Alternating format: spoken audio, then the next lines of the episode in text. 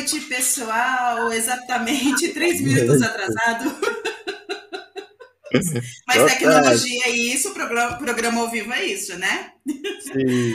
É, boa noite para quem é de boa noite. Bem-vindos mais uma vez ao Agentes do Tarô. Que alegria enorme estar aqui mais uma vez com vocês hoje. E muito obrigada por nos deixar entrar na sua casa, no seu trabalho, no seu carro, onde quer que você esteja nesse momento assistindo esse episódio. Eu sou a Samanta Calegari, taróloga e administradora do Espaço Mercapá. Sejam bem-vindos, boa noite. Eu sou Ricardo Baratella, tarólogo, professor de tarô e sou administrador da Via Lunar Tarô. E já quero abrir fazendo o que a gente faz no começo, né? Pedindo a ajuda de vocês para o nosso canal expandir e chegar a cada vez mais pessoas. A gente já passou de mil inscritos, graças a todos os deuses. Agora a nossa meta é passar de 1010, porque está instalado no 1010. Entalou, Rick. Entalou. Então, se você não está inscrito aqui no YouTube, por favor, se inscreve, aperta o sininho lá, continua acompanhando o nosso trabalho. Temos Instagram, temos o nosso site, tudo a gente vai falar já, mas já, já ajuda a gente, tá bom? E é isso. Exatamente. Vamos dominar o mundo. A gente vai dominar o mundo. E hoje nós daremos continuidade ao nosso nossa série especial Desaparecidos. E nesse episódio estamos trazendo mais um caso muitíssimo pedido, pra, pedido por vocês, né? Acho que foi um dos mais pedidos é, até hoje, é, através dos comentários, das mensagens, tudo que a gente recebe. O desaparecimento da Elisa Samúdio. A gente vai tentar traduzir e explicar esse caso, que ainda gera muitas dúvidas e ainda busca muitas respostas. Uma vez que o corpo da Elisa nunca foi encontrado. Sim. Mais uma vez, a gente não defende ou acusa, a gente apenas analisa e, é claro, joga, né? Mas, de qualquer forma, vamos relembrar um pouquinho o que aconteceu. Roda o vídeo, Rick. Vamos lá.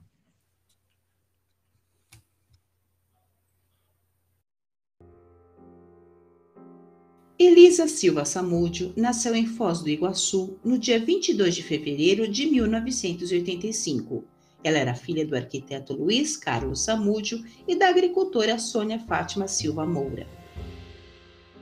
Ainda criança, com apenas seis meses, os pais de Elisa se separaram e ela então ficou morando com o pai em sua cidade natal. Aos 10 anos, Elisa foi morar com a mãe em Campo Grande, Mato Grosso do Sul, onde ficou apenas por um ano, voltando em seguida a viver com o pai. Quando Elisa desapareceu, Sônia não via sua filha há seis anos e se comunicava com ela apenas por telefone. Desde os 13 anos, Elisa desejava sair de sua cidade natal para tornar-se modelo no eixo Rio-São Paulo, o que fez aos 18 anos, mudando-se para a capital paulista. E foi em 2009, graças à sua profissão, que Elisa conheceu o famoso jogador de futebol de um time carioca, com quem manteve uma relação casual. Alguns encontros depois, Elisa engravidou, dando à luz em fevereiro de 2010 a um lindo menino em São Paulo. Ao saber que estava grávida, Elisa procurou pelo pai da criança, que negou-se a assumir a paternidade. Muitos foram os relatos de Elisa sobre ameaças e violências cometidas contra ela, a fim de que ela não desse continuidade à gestação. Quando seu bebê tinha apenas quatro meses, finalmente Elisa teve a promessa de reconhecimento da paternidade de seu filho e foi então que ela viajou para o Rio de Janeiro com a criança para resolver os trâmites legais para o reconhecimento. Chegando lá, o prometido não foi cumprido e Elisa nunca mais foi vista. O crime que juntou fama, futebol e mistério até hoje gera muitas dúvidas como de fato tudo aconteceu e principalmente o que aconteceu. O que poderia ter sido resolvido apenas com um exame e um advogado se tornou um dos maiores mistérios da história policial brasileira. E hoje, em mais um episódio do especial Desaparecidos do Agentes do Tarô, nós queremos saber onde está Elisa Samúdio.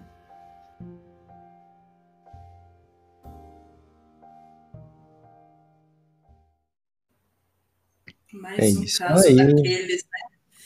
Casos cabeludos, né? Casos cabeludos.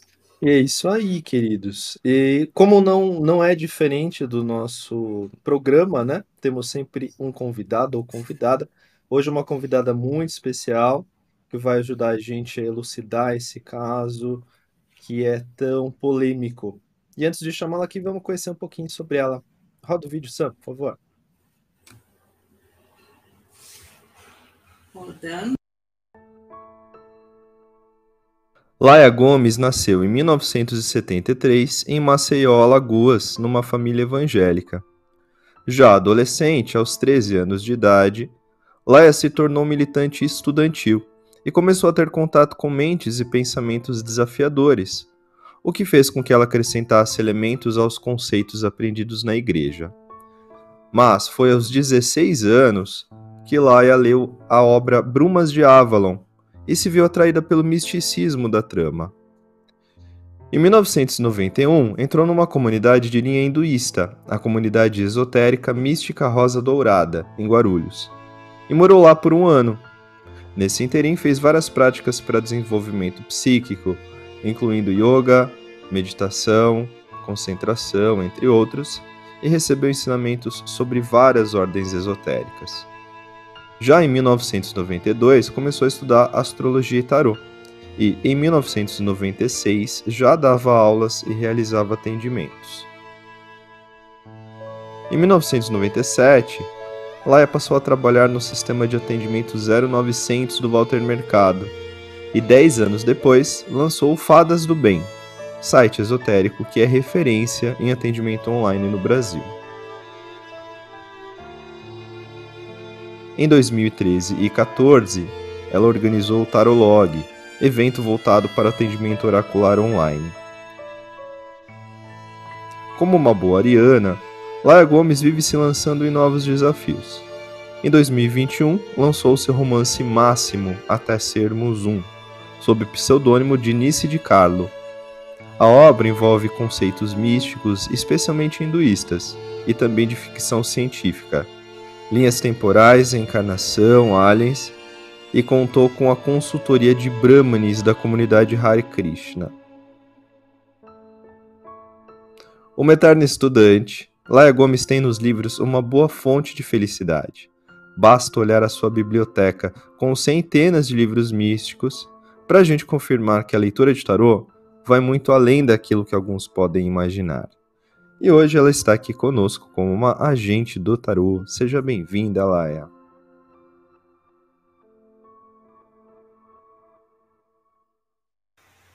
Uau, noite.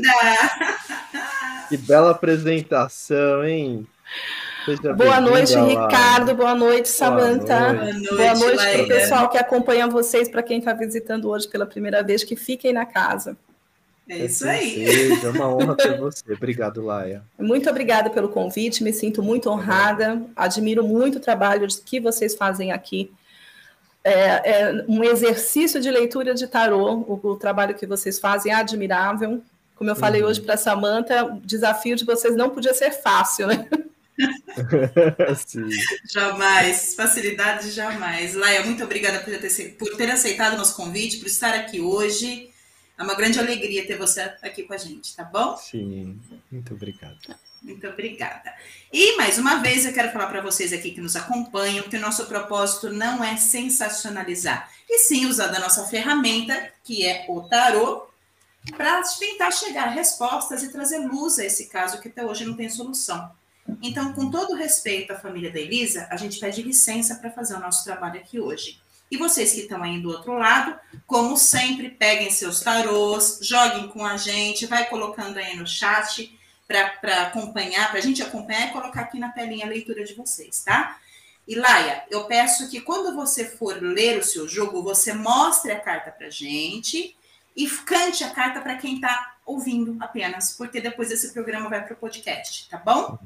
E como okay. vocês aí do outro ladinho já sabem, o jogo da Laia é o jogo principal o meu jogo do Ricardo vão complementar o dela.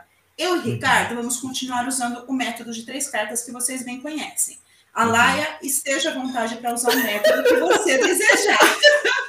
tá bom, Laia? Ah, a Samanta tentou me dar uma aula do método que vocês usam. Eu falei, eu sou a louca do tarô, eu, eu é, estudo é. muitos métodos, mas eu gosto do tarô contando uma história. Então eu gosto de, Entendi. quando faço uma pergunta, tirar várias cartas e ver a história que o tarô está contando para mim ali naquele momento. Entendi. Perfeito. Entendi. Então que seja assim. Faça como você se sentir à vontade, tá bom? Maravilha. Okay, Vamos relembrar obrigada. o método de três cartas para quem está chegando agora, Sam.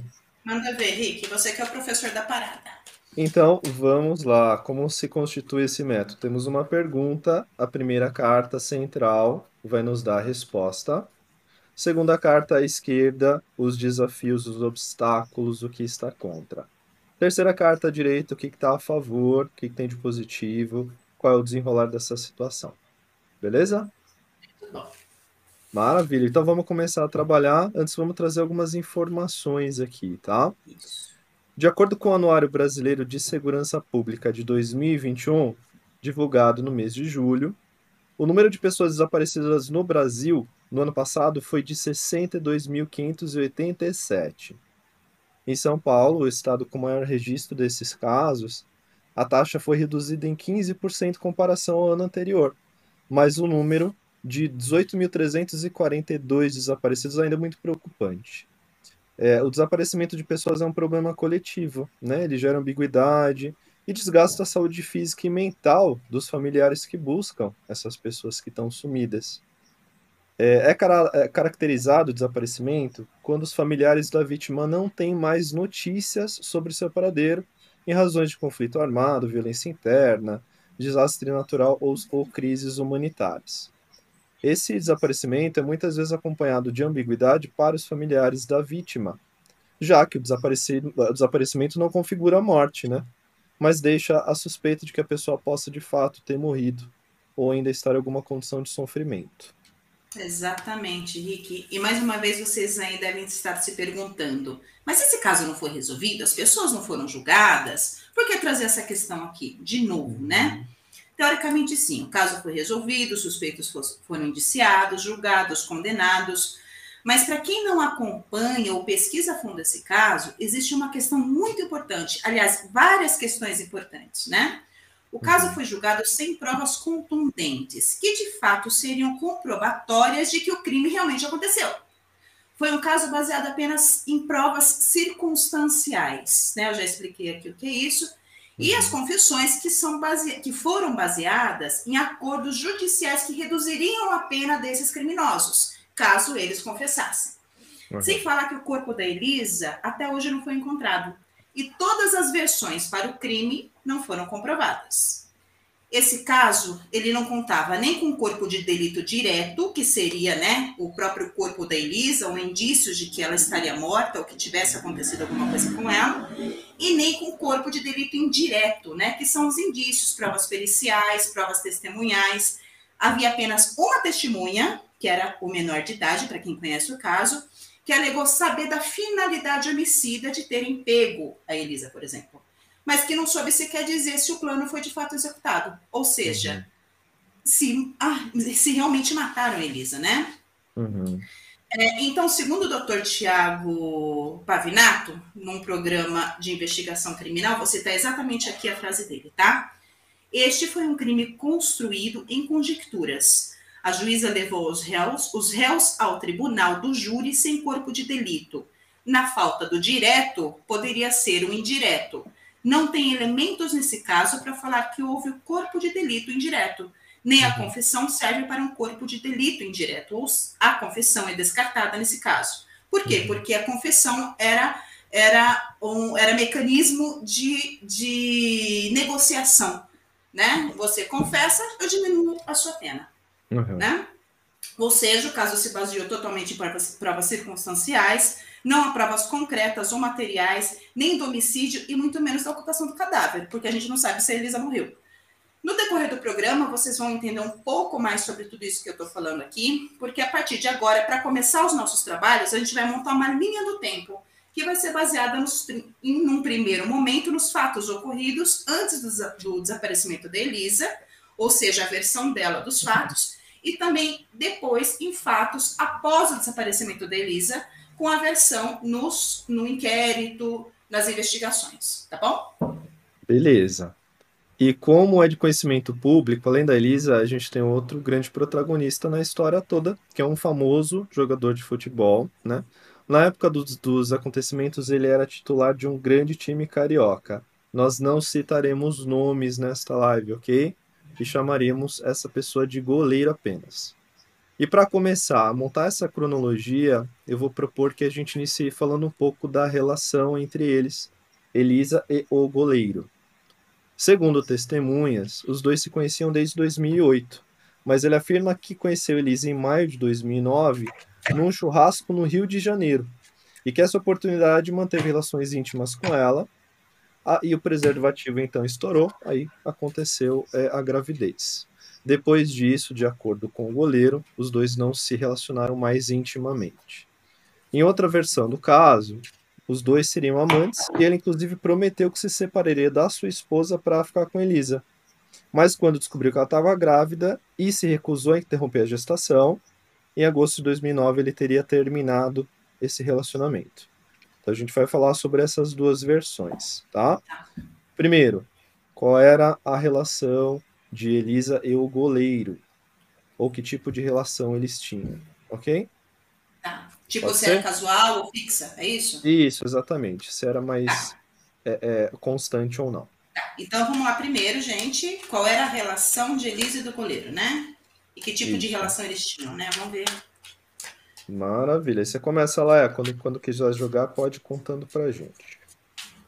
Tá, eu vou levantar as cartas, né? Uhum. E vou puxar três cartas aqui para definir como é que era essa ah. relação deles. Primeiro, uma carta inicial que eu vou usar como significador desse relacionamento. Tá bom. Ok. Tá? Lá está explicando o método que ela joga, tá, gente? Maravilha. Então aprendam. Aproveitem para aprender. Isso, tudo é aprendizado. Primeiro eu vou usar como significador aqui. Ah, eu tenho que arranjar um jeito de nem eu olho as cartas e nem vocês, né? Assim, uhum. então, pronto. Nem a Laia, Isso. nem vocês. A primeira carta. A segunda carta. Canta pra gente a carta. E a terceira carta. Eu vou tá. cantar já. Agora, aqui é a prova de fé que vocês estão vendo que eu tirei as cartas. Na primeira carta, a primeira carta que eu tenho para esse, como significador aqui, é a carta da justiça. Então, com a justiça, é uma carta que eu ligo muito ao elemento ar. É, apesar de, de, dar uma regência libriana, eu não consideraria aqui de dizer que eles tinham um relacionamento com a carta da justiça. A carta da justiça, eu vou falar aqui, havia interação, havia essa coisa de grupo, né, que é uma coisa de Libra, que é uma coisa do outro, mas não no meio como relacionamento. Contudo, se eu fosse seguir o método aqui de vocês, diabinho de um lado, anjinho do outro, Opa. que é a oposição de um lado e a favor do outro, o diabinho anjinho, eu tenho aqui a carta do sol, então o sol eu vou considerar a, esse relacionamento foi muito é, é, foi muito atraente no início, as partes ali sendo atraídas, aquele caso meio de Ícaro, né, sendo atraído para o Sol. Uhum. Então, é, eu li, é, assim como vocês sabem do, do, que saiu na mídia, que ah, eles supostamente se encontraram na casa de um goleiro reserva. Pode ser que tenha tido realmente um relacionamento antes, porque mas o Sol é aquela carta que fala assim de diversão. Então, uhum. como oposição, o Sol ele vem marcando um relacionamento de diversão. Só deveria ficar aqui na diversão que é a carta do Sol. O uhum. Sol não quer, não está pronto para levar nada além.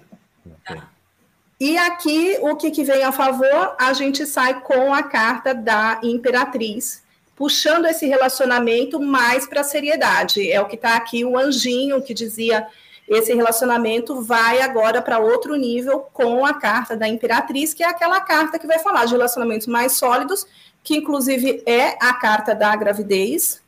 Então, uhum. puxava aqui a favor. E ainda nesse relacionamento aqui, se eu for olhar a consequência futura que eu conheço, não é uma cliente chegando aqui, eu ainda vou ver que não ter seguido né, o, o, ritmo natural das coisas, porque até eu fui, dei uma olhada no mapa astral deles, tinha muitas é, coisas a favor de ter um relacionamento com a Imperatriz, foi onde, quando a gente não segue o fluxo da vida, né? Eu estou em outra direção olhando e aí as coisas começam a dar errado.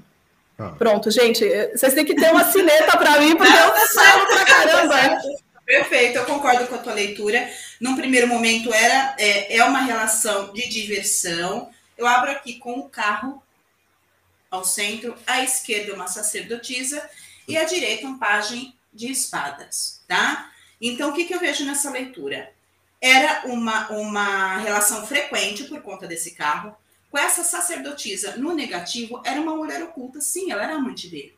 Uhum. Então, não foi uma única vez. Esse pajem uhum. já enfraquece a fala dele, é um pajem, né? Então, assim, foi uma maneira dele minimizar esta relação. Falar foi apenas uma vez. Até porque, né, uhum. ele era casado, então poderia trazer mais problemas, né? Sim. Então, não foi uma relação casual de uma única vez, não. Sim. Né? Beleza. Meu jogo abre com 10 de espadas logo de cara. 2 de ouros negativo. E o louco na direita. É, 10 de espadas me, me traz muito a questão de ser pontual.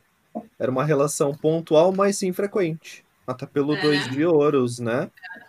Então, assim, sem tanta seriedade, talvez isso fosse até esperado da parte que dela. Que a diversão que a Laia trouxe, né? Isso, exatamente. Mas uma relação constante. Eu vejo isso no meu jogo. Exatamente. Vamos ver o pessoal aqui no chat? Coloca aí. Ah, peraí, vamos ver. Vou colocar um. Eu nem li antes, tá? Consegue Vivian. ler, Henrique? Tá bem pequenininho uhum. para mim. Vivian, três de copas no centro, quatro de espadas negativo, rainha de copas positivo. Era casual em festas, mas com encontros escondidos. Opa, faz bastante sentido. Muito bom, né? Maravilha. Maravilha. Beleza. Deixa eu ver se tem mais algum aqui. Uh... Temos Rosana Marques. Rei de paus no centro, sete de copas na esquerda, três de copas, ó, três de copas para eles aparecendo, né? Tiveram é. um relacionamento divertido mais vezes, é isso aí.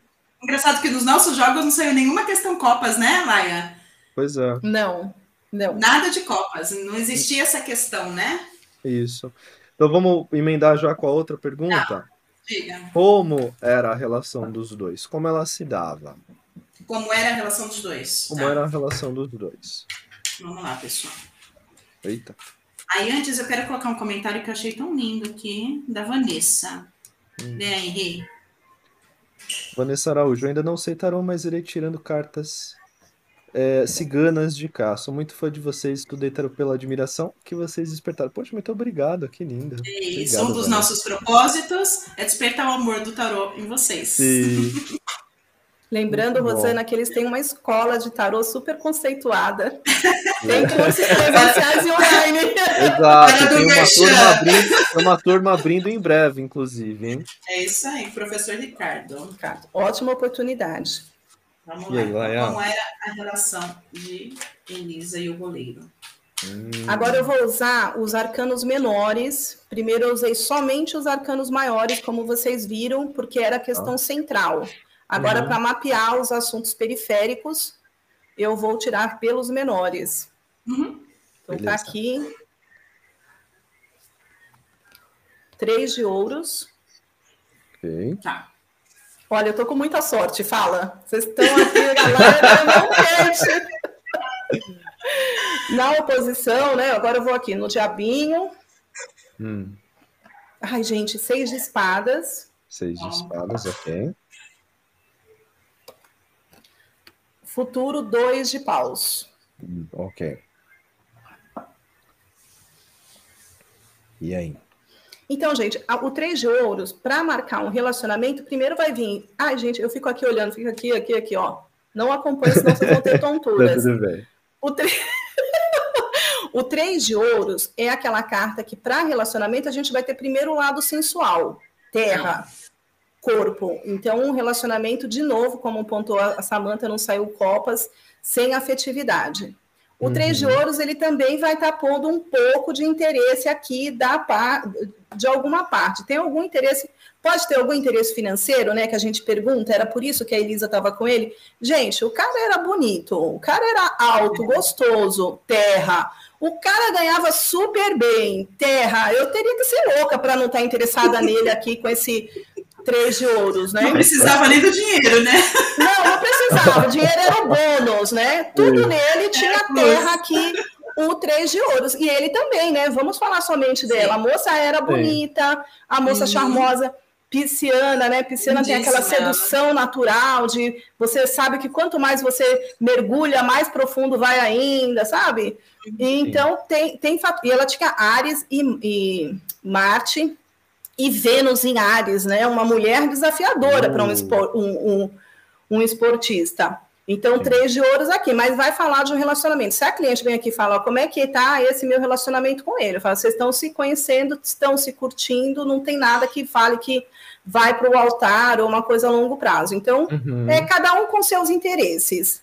Beleza. Agora aqui, de oposição no seis de espadas, o seis de espadas é quando eu tenho uma agenda pronta, já tenho o meu futuro ali, já sei qual vai ser o meu destino, e era um relacionamento que ela a, a, entrou no meio, né? Então ele tinha, quando ele a conheceu, ele tinha outros interesses afetivos com esse seis de espadas de oposição aqui, é o que tem contrário, então eu vou considerar que esse três de ouros não definitivamente, porque o seis de espadas, é difícil falar sem olhar no tarô. Deixa eu olhar eu para o meu tarô aqui. O seis de espadas, ele é uma carta muito mais forte em termos de destino que o três de ouros, né? Porque o três de ouros é muito sutil, então o sete de espadas está mais forte aqui.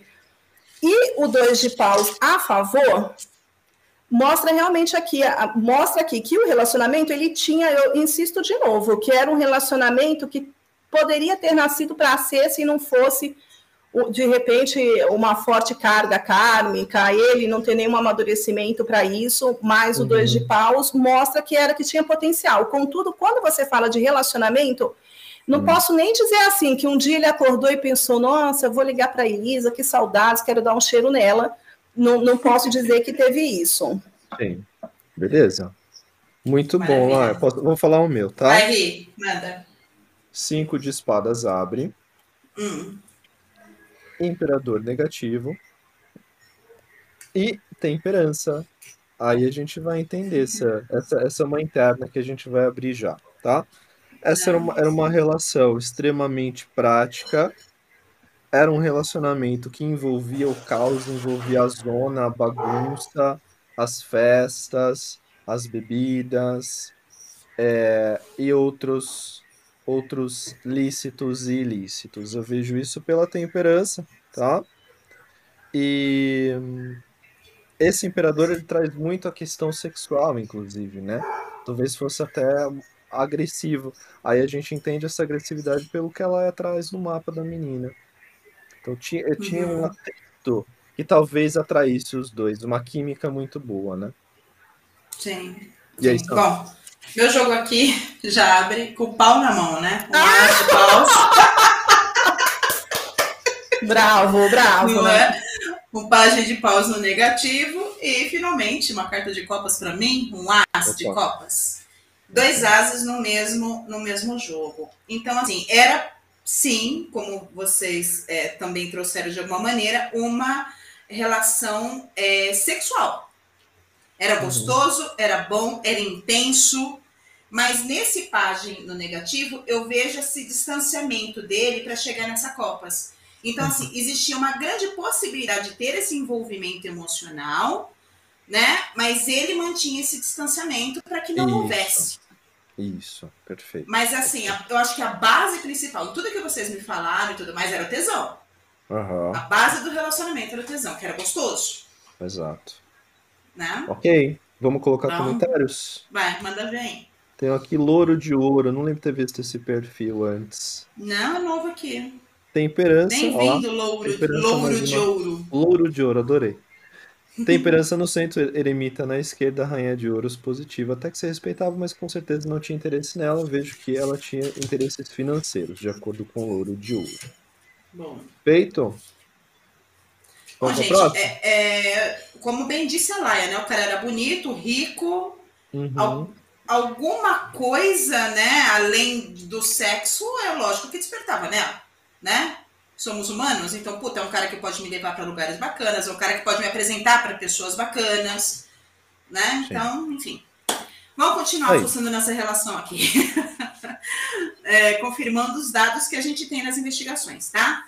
No dia 13 de outubro de 2009, a Elisa prestou queixa à polícia dizendo que no dia anterior, no caso no dia 18, no dia 12 de outubro uhum. de 2009, ela teria sido mantida em cárcere privado pelo goleiro e seus amigos e obrigada a tomar substâncias abortivas, vários comprimidos. Diz que ele encheu a mão, falou toma e não explicou por que que era, né? Eu até vi uma entrevista hoje ela falando disso. É, e também acusou esses homens de terem na espancado. E ainda disse que teve uma arma apontada na sua cabeça pelo próprio goleiro. O Instituto Médico Legal do Rio de Janeiro e a polícia somente concluíram os exames periciais em julho de 2010, quase um ano depois aí, né? Vários meses uhum, depois. Sim. Quando o desaparecimento da Elisa já era tratado como homicídio. Então, eu gostaria de confirmar, tá? Essa informação se o goleiro realmente obrigou a Elisa a tomar essas substâncias abortivas, como relatado okay. por ela. Ok.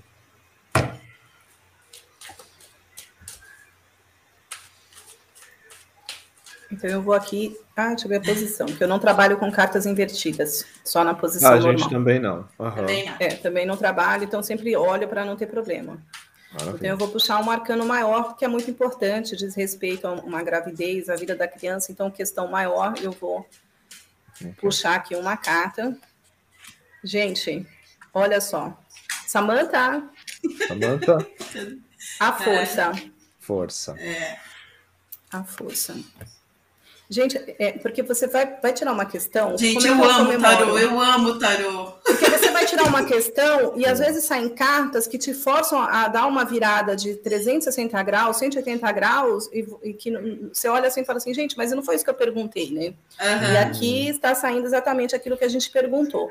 E eu vou tirar Exato. mais duas cartas dos menores. Então, tá aqui. Bom, né? Eu venho aqui com sete de copas. Hum, aí. E venho okay. aqui com três de copas. Eita. Putz. Gente, tá, tá muito assim, né? Na cara a resposta. Tá. Então, assim, a força, né, que, que, que vai ser um sim, que força foi empregada, talvez uhum. até excessiva, porque a carta da força, ela começa com, ela, a tônica dela é quando eu ponho força demais para conseguir um resultado que eu espero, então a força aqui vem excessiva. O sete de copas como oposição confirma novamente, né? Aqui, deixa eu pôr aqui embaixo, gente, eu tenho que olhar minhas cartas. O sete de copas, ele vem confirmando isso. O sete de copas é aquela carta que eu, que eu imploro por alguma coisa, que eu peço, aliás, a própria carta, para quem não entende tarô, está aqui no mitológico, que é, ela uhum. deve ter se recusado, deve ter havido luta. Você vê que a pessoa que uhum. não está aceitando, ela está falando aqui com a deusa, pedindo. Uhum. Sim. Agora, o interessante é que, a favor do Três de Copas, o nascimento da criança era uma coisa esperada, marcada, com cartas marcadas. No Três de Copas aqui, eu, é, é, uma coisa para se celebrar. Então, é, é, uma coisa que veio, que estava vindo para a vida, de, vida, dela de forma muito positiva. Não vou nem dizer que o três de copas era mais forte que o sete de copas, uhum. mas era uma coisa que ele estava ali, uma coisa que tinha que ser uma coisa bacana. Gente, ainda não estou feliz. Espera aí, vamos aqui. Eu quero mais saber ainda desse três de copas. Quero mais informação do três de copas. E aí? Então, que vem aqui mesmo com o Página de Copas. A criança ali estava totalmente mesmo Nossa. conectada com aquela vida, com aquela história dela. E é, era o que a gente tinha aqui a favor. Uhum. Maravilha. E o seu Sam? Perfeito. Bom, a, quem foi que falou aqui foi a Ana, Ana Fernandes. Chocada com essa, né? Chocada você vai ficar agora, Ana. Abre o meu é. aqui de novo com as de copas. Então, a pergunta é: ele obrigou ela a tomar as substâncias? Sim. Né? Então você vê aqui o copas, você vê inclusive o comprimido aqui, né? Uhum. Os comprimidos. Sim. Opa. Eu tenho um sol no negativo, né? Evitar com que essa criança viesse à luz. E uhum. tenho a torre no positivo. Então, assim, nada deu certo. Sim. Né? Os planos dela abortar foram por água abaixo. Então, sim, para a resposta a essa pergunta, sim, ele realmente deu as substâncias para como ela disse, né, no inquérito policial. O meu eu vou você... mostrar as cartas e você bem mais objetivo do que eu sou geralmente, porque tá escrachado, né? Abre com sim. Nove de... É, sim, nove de espadas, então ela, inclusive, na cama, angustiada com essa situação é. e tendo que se sujeitar, porque temos um diabo negativo. Hum. Né? Inclusive obrigando a, não é, não é só forçando, obrigou. Se não enfiou goela abaixo, foi próximo disso. E quatro de espadas aqui na direita, dizendo que a, apesar de ter tido efeito, vejo ter tido tendo efeito no corpo dela, no, no, no organismo, né, no metabolismo, uhum. mas não funcionou para o objetivo que era proposto, tá? Muito bom. Ok. Quer ver, quer ver um comentário, Henry? Deixa eu ver comentários. Bom, pessoal, vamos jogar, vamos botar no chat. Ah, eu vou colocar um biscoito aqui antes. Posso colocar um biscoito? Pode. É vez de comer, eu só gosto de biscoito de comer. Não, biscoitando o professor, né? André tá falando, Ricardo é um professor maravilhoso. Obrigado. Daqui a pouco ele bota nude aqui. Não, porque a gente precisa vender o jabá, né, gente? Muito obrigado. Isso aí, gente. Vamos lá. Uh, temos aqui Vivian. Sete de espadas no centro, as de paus na esquerda, oito de ouros positivo tentou convencê-la a evitar o as de paus. Ok. Então as leituras estão bem parecidas com a nossa, né? De maneiras Sim. diferentes, né? A gente acaba falando a mesma língua. Isso, exato. A, Não, complementando a... as ideias, né? É, Uma reforça a outra. Uma reforça a outra. É que então vamos, 10... vamos... Pode falar. Não, ia falar que aquele 10 de espadas do Ricardo ah, mostra sim. ali a moça temendo a própria, temendo pela vida, né? Que é aquela coisa de temer hum. pela vida, e o 10 de espadas é a gente com medo do futuro. Que, é. depois, que o evento foi traumático, né? Ela ficou com é. medo do que viria depois, que é o 10 de espadas. E... Sim. É, inclusive, foi, foi, esse, foi essa ocorrência, né? Que fez com que ela procurasse a polícia pela primeira vez. Sim. Porque depois parece até então, que ela então saiu do Rio, né? Depois disso. É, então, porque até então é, ela achava, até numa entrevista que ela deu para Sônia Abrão, ela achava que por ela é, é, ter trazido o assunto a, a, ao conhecimento público, ter ido na delegacia, ela estaria protegida. Ele não seria louco de fazer qualquer coisa comigo, palavras dela, né? Sim. Sabendo que ele seria o, o primeiro. É... Ai, meu Deus, você caiu aqui. o primeiro suspeito. Sim. Né? Ok, Enfim. então vamos continuar. Nessa época, Elisa procurou a delegacia da mulher, solicitando que a lei da Maria da Penha fosse aplicada, pedindo uma medida protetiva, ou seja, uma ordem de restrição, para que o goleiro não se aproximasse dela. Inicialmente, a delegada responsável concedeu essa medida, onde ele não eh, poderia se aproximar dela por menos de 300 metros. Em seguida, por não haver uma reação familiar, afetiva, íntima que, os, que ligasse os dois, essa medida foi negada pela juíza responsável para efetivar a, essa medida. Ela não considerou o fato de Elisa estar grávida do então agressor. Né? Muitos dizem que Elisa foi uma vítima do Estado e que se ela tivesse conseguido essa medida protetiva, a qual ela teria direito, ela ainda estaria em segurança e possível, possivelmente viva. Se é que Elisa morreu, isso a gente vai ver mais para frente, tá? Pergunta: se a medida protetiva da Lei Maria da Penha tivesse sido concedida a Elisa, ela realmente teria sumido? Teria acontecido tudo o que aconteceu? Vamos. Então vamos com arcanos menores. Okay. Então eu vou perguntar especificamente é, qual teria sido aqui o destino da, da Elisa, o que teria acontecido com a medida protetiva, com essa mudança de cenário, essa ação. Ah. Dois de ouros. Sim. Nove de ouros. E sete de copas. Ok.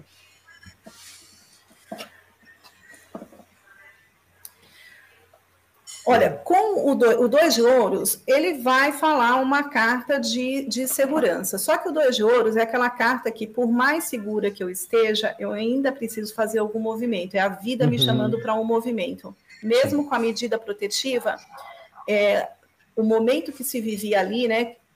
É, a cliente já me contou a história. O momento que ela vivia ali, ela ia fazer algum tipo de ação, né? Ela cutucaria ainda. Ela precisava de meios para viver, precisava de, de ganhos, ela precisava de uma pensão, ela não podia mais trabalhar, ela estava grávida. Quando aconteceu a medida, acho que ela estava no quinto mês de gravidez.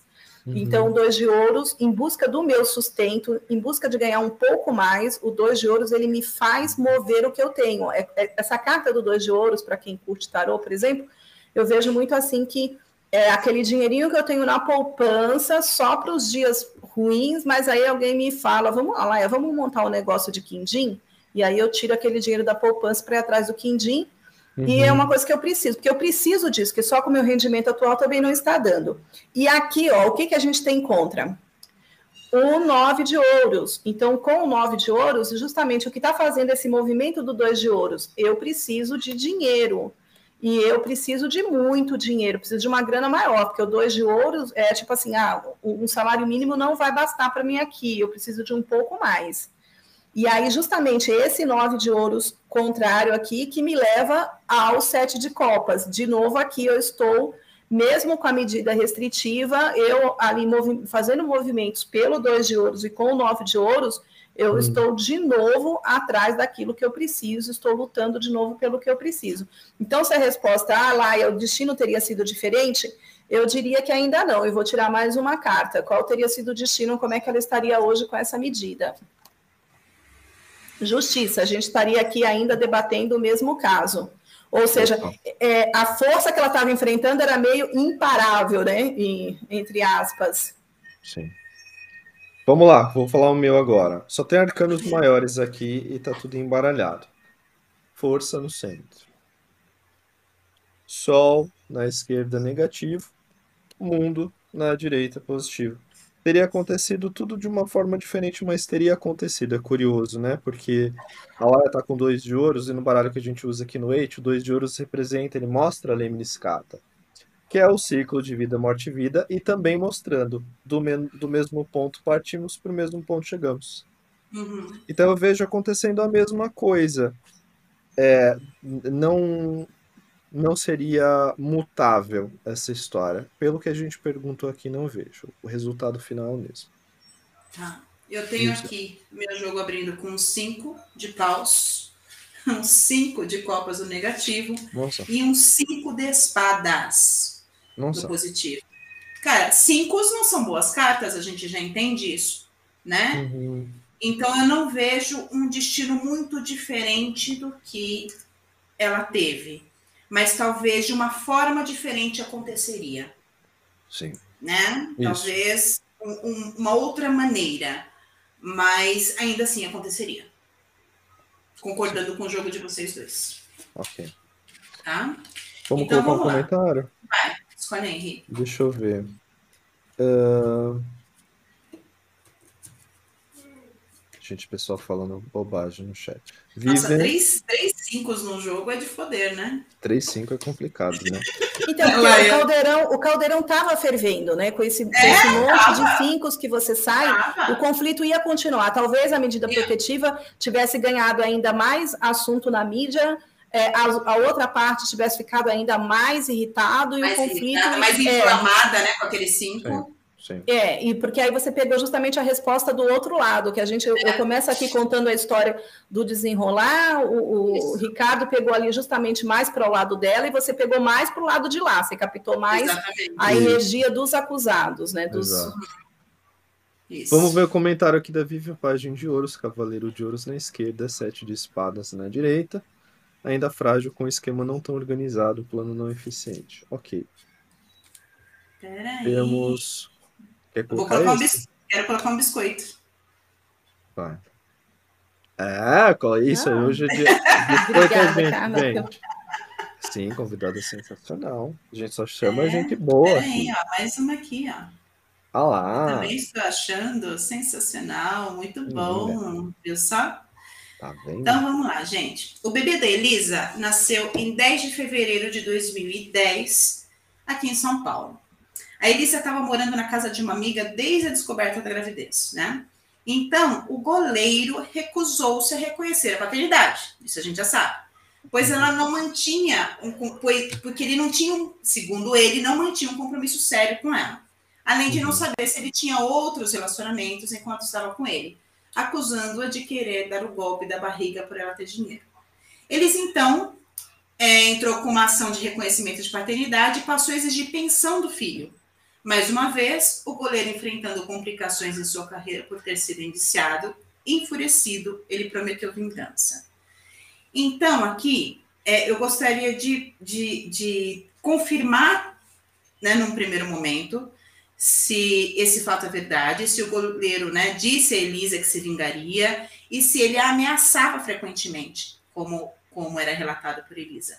E num segundo momento, talvez confirmar essa paternidade, se vocês acharem relevante ou não, tá? Mas aí a gente okay. entra num consenso, nós três aqui, mas okay. num primeiro momento, ver se essas ameaças realmente eram reais, né? Se, ela, se ele realmente ameaçava a Elisa constantemente uhum. e que uhum. prometeu vingança. Ok.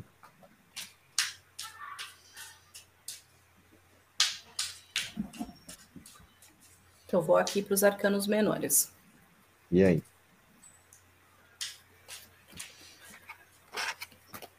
Tarô me ama. Tarô nos Engraçado que quando eu faço live para o Fadas, as moças lá todas esperando o que, que vai sair do almoço, é cada carta que eu penso, gente, Tarô não, não entende que nós somos parceiros.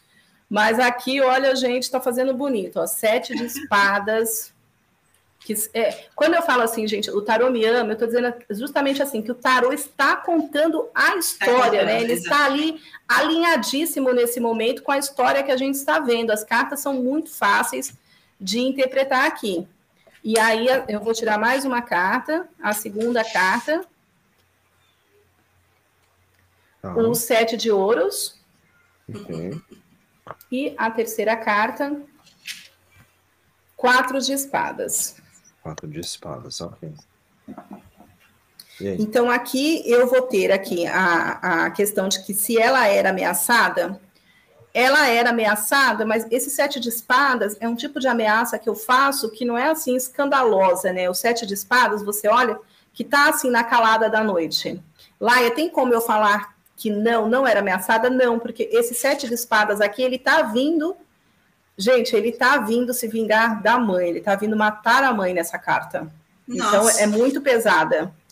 Porque aqui a gente tem a história de Orestes aqui, então ele está indo matar a mãe, não por vontade uhum. própria, mas foi mandado para isso. Sim. Sim, então aqui tem ameaça. O sete de ouros, aqui na oposição, é, o sete de ouros vocês estão vendo, né? Ele recebe uma oferta, uma oferenda aqui, ó, tá vendo? Ela tá falando, olha, faz isso para mim e eu te dou isso é, é, um dinheiro que não, que, não, que não vai trazer nenhuma felicidade, não vai trazer nada. Então, de repente, era assim, ele contornava isso, não ameaçava o tempo inteiro, ia levando ela ali na promessa.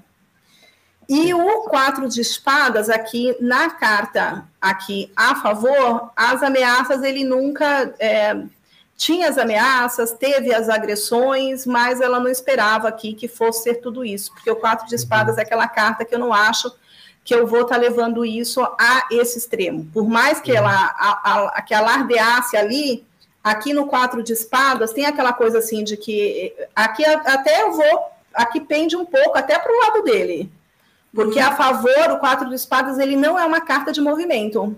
É uma uhum. carta assim de que eu estou cão que ladra não não está mordendo. Estou tentando algumas medidas, mas não vou chegar aonde eu estou prometendo. Então, uhum. aqui não é uma carta que eu dissesse assim, ah, ele estava assim, vou fazer isso realmente. A gente estava okay. ali brigando força. Ok, tá, boa. Sete de ouros também abrindo. Ai, meu Deus, eu preciso mostrar a minha. Eu também? Meu Deus. Nos três jogos. Nossa, ok. Sete de ouros, seis de ouros na esquerda. Cavaleiro de espadas na direita. Eu já emendei com a segunda pergunta, posso? Não.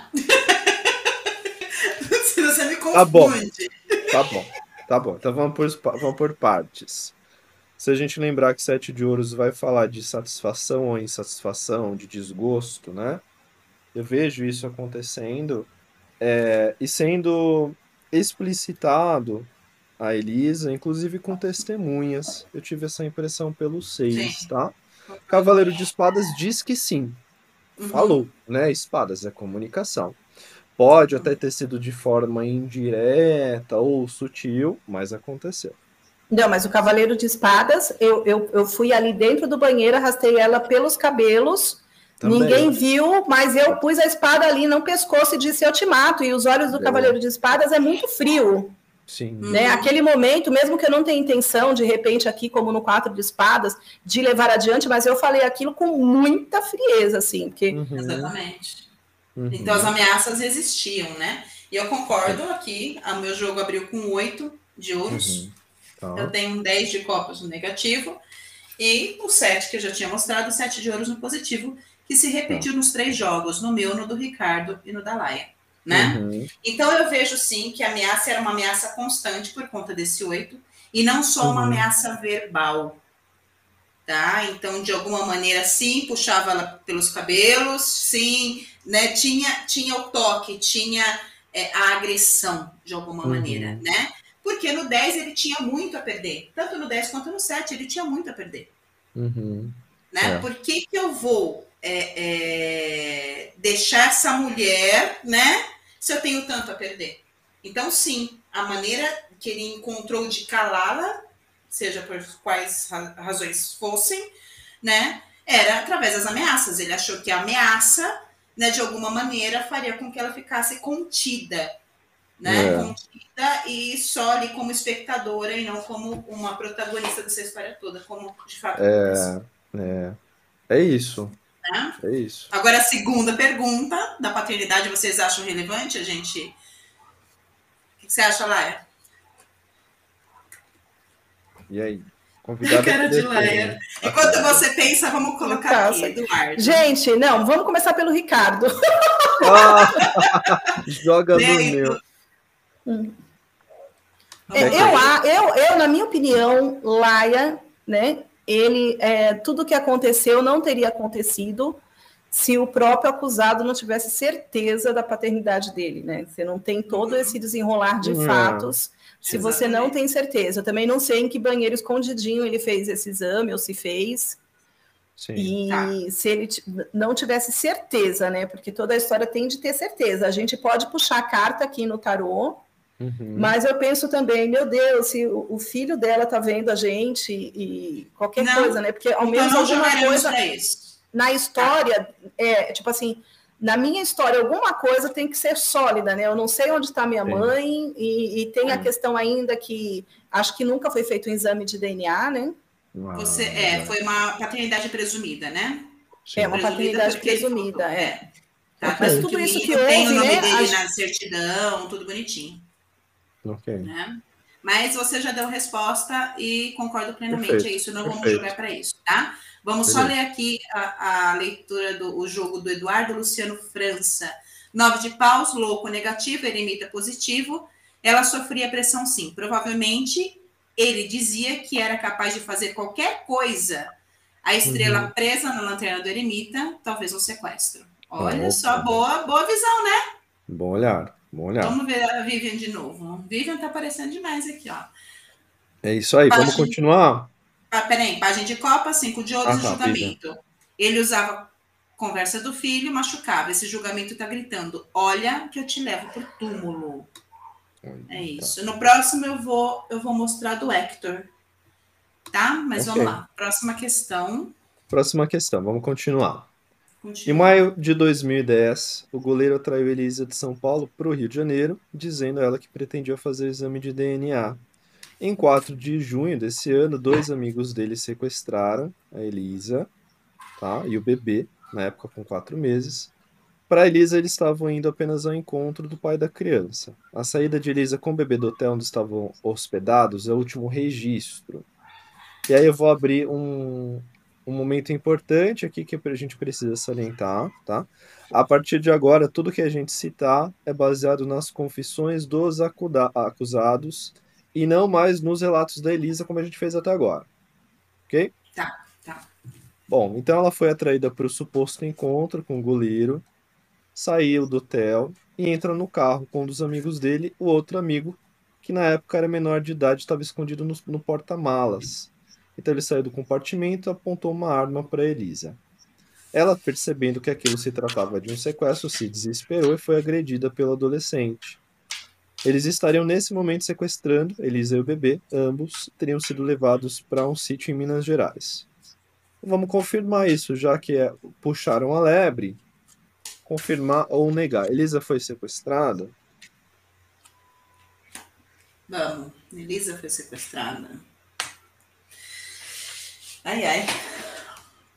Eita. Gente, vamos fazer assim uma carta, se for positiva. Tá. Né? Se for positiva, não foi sequestrada. Se for negativa, foi sequestrada. Então, o que eu estou fazendo aqui agora é convencionar a jogada de tarô. Né? Ok. Então, Beleza. pegando o norte aqui. Se sair uma carta positiva, não foi. Se sair negativa, foi. Gente, quem falou de eremita ali, né? Eita, Cronos, né? Não, a, a, teve um moço que falou agora Foi pouco na leitura anterior, é do Eduardo. É. Foi. Então, o Eduardo o eremita... a estrela na, do eremita, a estrela na lanterna.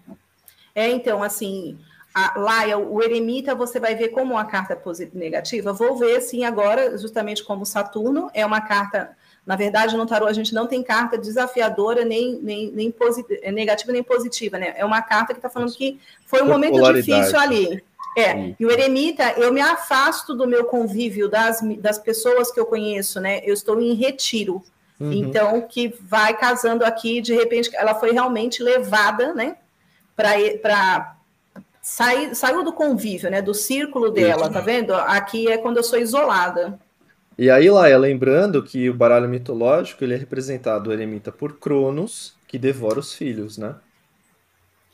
Sim, e, e Cronos aqui é quando ele está naquele caminho para ir para Saturnália, quando ele é deposto ainda por Zeus, uhum. e aí ele vai fundar uma era de ouro aqui. Ele não sabe ainda, mas está buscando. Depois disso vem uma era de ouro. Então, de repente, okay. ela pode até ser saído aqui, é, a princípio, um pouco seduzida, né? Ok. E o seu, Sam? Bom, o meu aqui, eu fiz o nosso velho bom jogo de três cartas, abre com o nove de paus.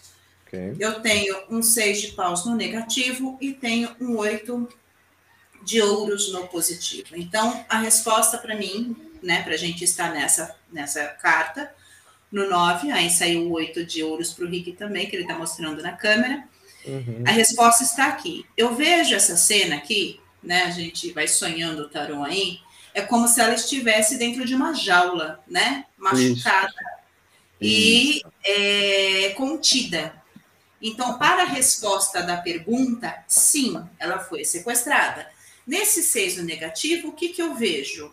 Eu vejo ela sendo encaminhada para um lugar, foi prometido que ela fosse levada para um lugar que não aconteceu. Uhum. Então, assim, ah, eu acho que eu, eu estou indo lá para é, toda feliz e contente e reconhecer a paternidade do meu filho. De repente, não é nada disso. Uhum. Né? Então, eu vejo esse engano aqui nesses seis, né? E o oito, a própria execução de tudo, né? Uhum. O oito saiu no teu jogo e já emende, por favor, Ricardo, no oito.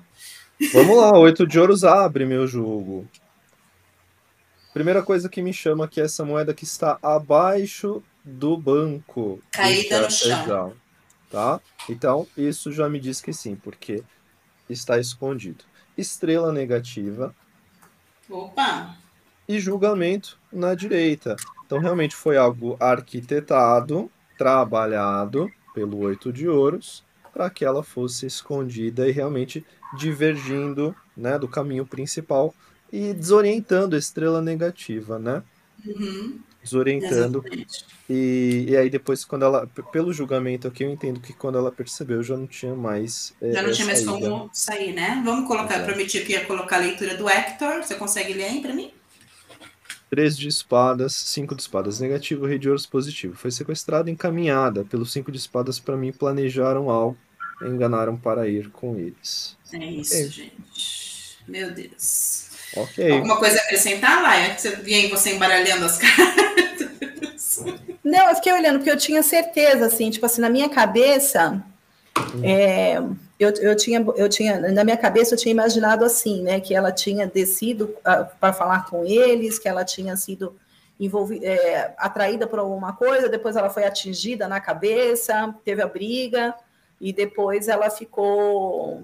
É, aí, ó, o que, que ela vai fazer, né? Ela é do tipo que vai sair daqui, vai direto na delegacia, no hospital, tá na imprensa, e aí naquele momento eles mudaram o jogo e levam ela para o Rio de Janeiro, para Minas. Uhum. E aí, foi ali naquele momento que eles mudaram o jogo, né? Porque, ah, mas aí o tarô ele sai mostrando o eremita, e o que eu estava fazendo era olhando aqui, eu falei assim, não está na linha daquilo que eu imaginava, por isso que uhum. quem joga tarô tem que separar a sua opinião do que as isso. cartas isso, estão não, é dizendo, é né? Falar isso. Que é aquilo que eu imagino e aquilo que está mostrando outro caminho. Então, Exato. aí eu fico aqui, como assim? Mas assim mesmo? Como assim, né? Aí eu fico aqui é. olhando as cartas para saber do resto, né? Ah, Mas não teve jeito, né? Porque sai um página de copas que já tinha saído aqui no jogo. Uhum. Né? E o Pajem de Copas ele é muito imaturo, né? Ele age muito ainda pela emoção. Eu quero ser o centro do mundo e quero. Então, Pajem de Copas saindo ali como motriz mostra que é, o meu ego, eu sou o centro, as coisas têm que girar em torno de mim. E se de repente alguma coisa está fora, eu arranco fora, né? Eu resolvo. Então é isso, só isso, assim, que a gente pensa uma coisa quando vai ver a outra, né? Mas é, é, a, gente, a gente cria pressupostos, né? Uhum. É, é. quando vê, muitas vezes, como eu já tinha te falado, né? A gente começa um programa achando que ele vai se encaminhar para um lado, de repente ele faz a curva e vai para o outro. Então, e a gente fica. É o, tarô, o louro, o louro aponta que o nove de paus ele sai aqui em, em três jogos. Então, o nove de paus se for colocar aqui rondando como energia aqui, eu vou considerar, porque o nove de paus é aquela coisa assim que ainda há uma chance. Então, se uhum. ela perdeu a vida nessa viagem, ou não, não está desaparecida e perdeu a vida nessa viagem, aí vai estar tá mostrando que não, que ainda não era cartas seladas. Que era alguma uhum. coisa que poderia ter sido negociada, evitada, que não era a intenção. Quando eu pego a pessoa daqui e levo para lá, que tinha essa intenção, porque o nove de paus diz que por mais subjugado que eu esteja, eu vencerei, né? É isso. Uhum. E... Beleza. Maravilha. Perfeito. E tem muita coisa estranha ainda nessa história, né, gente? Porque assim, a Elisa ela saiu do Rio rumo a Minas Gerais com uma criança de colo, numa viagem de aproximadamente, sei lá, seis, sete horas.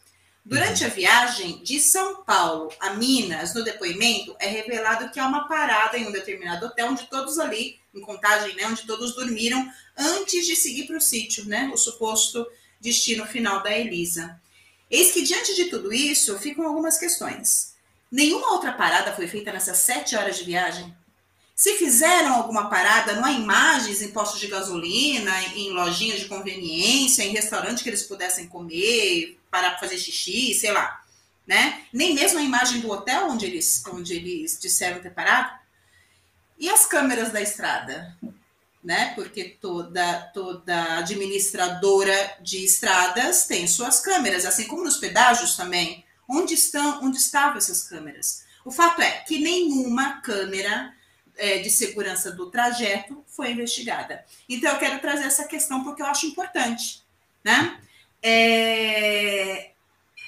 Duas questões, tá. tá? Agora, a primeira, existia alguma imagem desta viagem, né, do Rio, da, da, da Elisa do Rio para Minas? E no segundo momento, por que, que essas câmeras não foram do trajeto não foram investigadas? Então, primeiro, havia, há, ou existe ou existia alguma imagem desse trajeto, desta viagem porque também pode, esse crime, se aconteceu como aconteceu, pode ter acontecido nesse trajeto. Quem disse que a Elisa realmente chegou no sítio, né? Enfim, conjecturas. Sim. E por quê? Então, primeiro, se existe ou existia uma imagem desse, dessa viagem, desse trajeto da Elisa. E segundo, por que, que essas câmeras não foram investigadas? Uhum. Vamos lá? Ok. Então, eu vou começar aqui. Tá, manda ver o rei de paus. O rei de paus estava tudo. Bom, primeiro deixa eu tirar aqui, vai. Eu sou uma linguaruda. Deixa eu ver. Olá, Iá. oh! E aí? O 2. eu tenho página de ouros. E tenho aqui um as de copas. Tá. Então, isso aqui para mim é tipo assim, tinha é um grande sim, né? A estrada estava tudo ok. O rei de paus não é uma coisa que você não tinha nenhum tipo de câmera, estava aqui organizado. Talvez tenha tido algum tipo de interferência externa. Como eu, eu, eu, pesquisei ainda um pouco sobre essa história, eu li um pouco, eu acho que é um assunto muito sensível, né? A gente vem aqui e até eu falei assim para mim, gente, eu não vou dar nenhum sorriso nessa live, porque o assunto é muito sério, né? E tem os momentos que a gente sorri, mas não, não é do assunto em si. Não é do assunto. É exatamente. a troca aqui. É, que o assunto é muito sério Sim. e até que se procura de sensibilidade, porque consta que na história que eles, o carro, eles não limparam, né?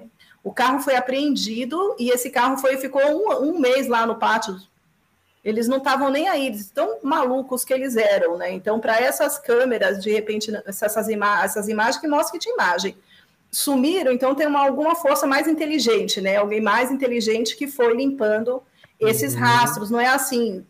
Tinha um rei de paus aqui, e pelo perfil, nenhum deles chegava aqui no, no rei de paus, haja visto a bagunça que eles fizeram com o carro.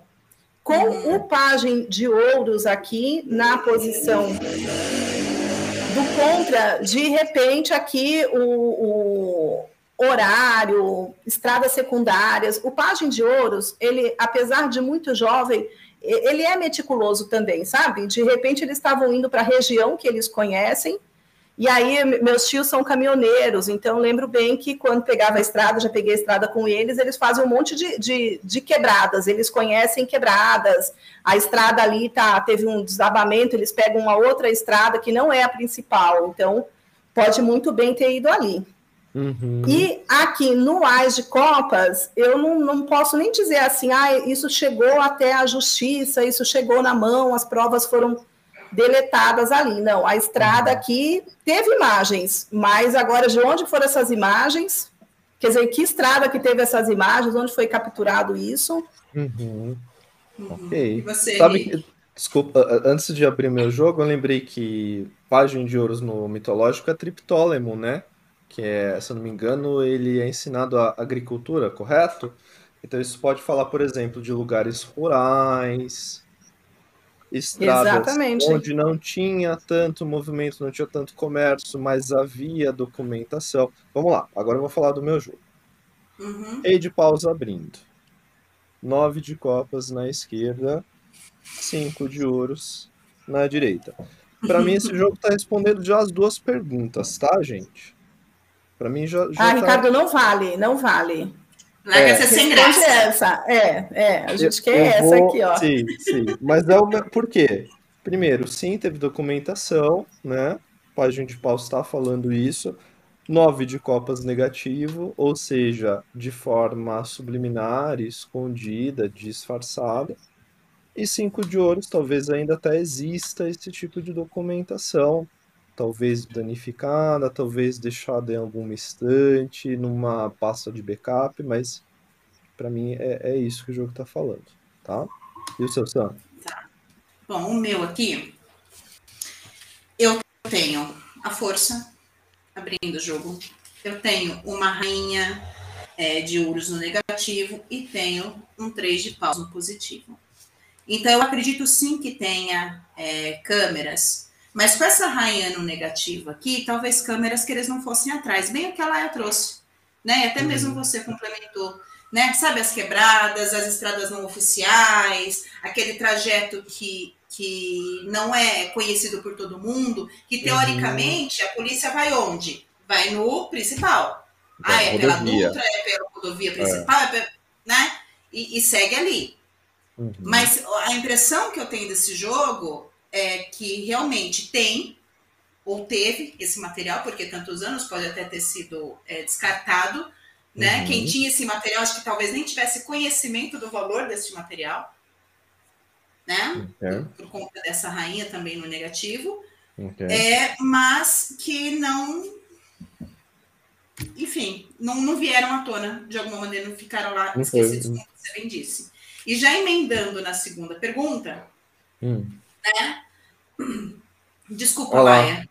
É, Qual que era a segunda pergunta, gente? A, a segunda pergunta é por que, por que, que, que não foi investigado? investigadas. Uhum. Se existia, por que, que não foram investigadas? Então, meu jogo aqui abre com a temperança, e nós não falamos ainda, mas temperança é o arcano do caso. Segunda Isso. vez que sai nesse jogo, primeiro no jogo do Rick, agora no meu jogo aqui. Uhum. Eu tenho a temperança, eu tenho um cavaleiro de ouros e um cinco de ouros. Ei. É. Então, cara, é, é complicado, porque assim, no momento que naquele jogo ali eu falo existia, mas não era do conhecimento, num segundo momento eu vejo uma manipulação aqui. Uhum. Então, talvez essa, essa manipulação feita até por, pelos próprios envolvidos, de tipo, ah, vamos passar, a gente sabe que tem câmera, mas é menos provável que vejam essas do que aquelas, por exemplo. Uhum, né?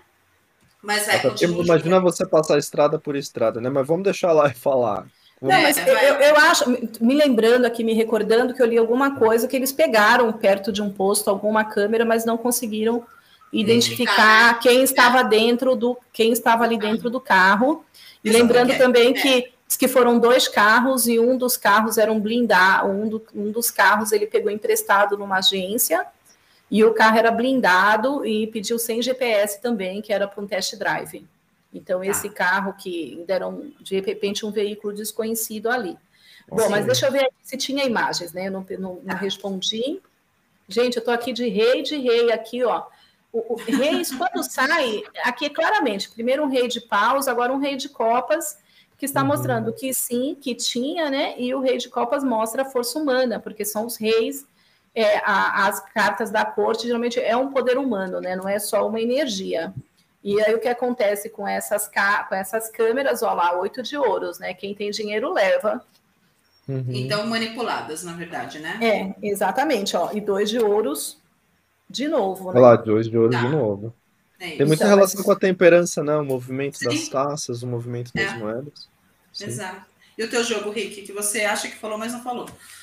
Eu acho que é, Hoje eu tô indo, gente, desculpa, tô me achando o melhor tarólogo do que sou. Não quero ser prepotente, tá? Mas, mas pela impressão que eu tive aqui do Rei de Paus com, com nove de copas, houve, houve uma, uma tentativa realmente de esconder, entendeu? Por isso que não foi mostrado. E eu tirei uma carta para ver se é isso mesmo. As de paus. Uhum. Entendeu? Então, existe uma interferência aqui externa para que isso não, não acontecesse tá? Tá. Então vamos trazer leitura aqui do pessoal. Peraí, calma, deixa eu ver. Tiago. Consegue ler aí, Henri? Oito de ouros, cavaleiro de espadas negativo, dois de ouros positivo. Havia câmeras, mas aparentemente para economizar verbas, as imagens foram descartadas para dar continuidade ao sistema de gravação. Ok. E para a segunda pergunta? Não, até acho aqui que nessa colocação dele aqui é que eu hum. fico vendo as cartas e vou complementando as minhas, vou entendendo Sim. a história que a gente está tirando num jogo. Uhum. Então, aí, de repente, esse rei de paus que eu disse lá atrás, ah, não foi ele, não, não, não, não vejo como sendo eles, de repente é esse, o administrador que foi lá, achou que estavam muitos arquivos, é. deletou, Exato. e pronto, é era a estrada complementa, né? Sim, faz sentido. Sim, exatamente. Agora, louro de ouro, tarô, nove de copa centro, cavaleiro de espadas negativo e papa positivo. Não foram investigadas as imagens por ordem de alguém que ordenou. Acho que alguém pode ter sido subornado aqui. Isso, acho que foi isso que eles dizer. É. Beleza. Malditos Vamos... corretores! Vamos continuar? Vamos. Vamos lá. Na época do inquérito policial, o goleiro afirma que Liz estava no sítio por livre e espontânea vontade e que não estava sendo mantida por, sob cárcere privado. Mas, no andamento das investigações, os outros envolvidos relataram que eles estavam ali para garantir que Elisa não fugisse. E não há provas de que Elisa esteve nesse tal sítio. Então vamos lá. Primeira pergunta: se Elisa foi mantida em cárcere privado nesse sítio ou em qualquer outro lugar, tá? E a segunda pergunta, se ela realmente esteve no sítio do goleiro na época do seu sumiço. Vamos se atentar Vamos primeiro, focar primeira, a gente primeiro que eu preciso embaralhar para as duas. Isso, exatamente. Não, não, depois ele quer responder duas em uma. É, ele, ah, desculpa, não quero trapacear. É muito apressado esse rapaz. então vamos lá. lá. Primeira é, Elisa foi mantida Foi mantido em cárcere privado? Tá. Esperemos. Ó, oh, gente, aqui tem a torre. Olha só, a donzela uhum. na torre. Aqui eu tenho a torre. Aí vou ter aqui o eremita. No contrário, aqui. Negativo. E aqui eu vou ter a morte. Gente, com essa torre, eu não vou afirmar para vocês que ela foi mantida, porque a torre, eu tenho uma estrutura falha aqui. Essa torre já está destruída aqui. Então, é, é, ela podia, assim, estar tá presa ali, foi, foi, o depoimento todo, mas podia, de repente, circular um pouco e, de repente, estava uhum. ali presa simplesmente com a força de algum argumento que é o diabo que já saiu para Samanta ali. Uhum. De repente, olha, não, eu vou te dar esse dinheiro, vou te dar esse apartamento, mas minha mulher circula por aqui, minha ex, eu não quero que ela te veja, não quero que ninguém saiba, não quero a imprensa. Mas aqui não é uma condição aqui que eu posso dizer assim, ela está presa aqui e consciente que está presa aqui, porque a torre eu é justamente uma estrutura, não vai me prender aqui dentro. Uhum. Aqui no eremita, contrário, vai ter justamente assim esse isolamento, né, que conspira aqui contra essa situação, que ela realmente isolada ali não tinha consciência do que estava acontecendo, né? Então estava isolada realmente. Então, para mim aqui ela está isolada e aqui na posição é, a, a, a, a, carta aqui, então ela estava lá, a pergunta era, ela estava em cárcere, a morte foi para frente, foi uma evolução. Então caminha aqui, eu tenho, olha, a torre e depois aqui a morte aqui, que é uma evolução. Então, possivelmente no futuro, sim, né? Porque eu precisava mudar uma transform... É, alterar uma situação que no eremita aqui é aquela carta maior de paralisia. Uhum. Então, para mim, inicialmente, ela podia, tinha certa liberdade ali, estava ali achando que estava fazendo algum negócio, né? Não sei, mas não é uma coisa assim que eu vejo como necessariamente sequestrada, né? Presa tá. ali sem. Ok. Sim, concordo. E o seu? Posso falar meu? Pode. Eu tenho aqui, ó, um 10 de paus. Uhum. Só vou complementar o jogo da, da Laia. Um 10 de ouros e um 7 de ouros. Então, é, é, quando a gente fala cárcere privado, a gente imagina a pessoa num quartinho, num banheirinho lá, sem acesso a nada. Eu não a vejo desta maneira. Embora isso, eu a isso, veja isso. contida. Né? Você não sai daqui, temos várias pessoas te olhando. Né? Então você você tem você pode circular, você pode andar por aqui, como bem a Laia disse, mas daqui você não sai. Então, assim, ela foi mantida em cárcere privado no quartinho? Não.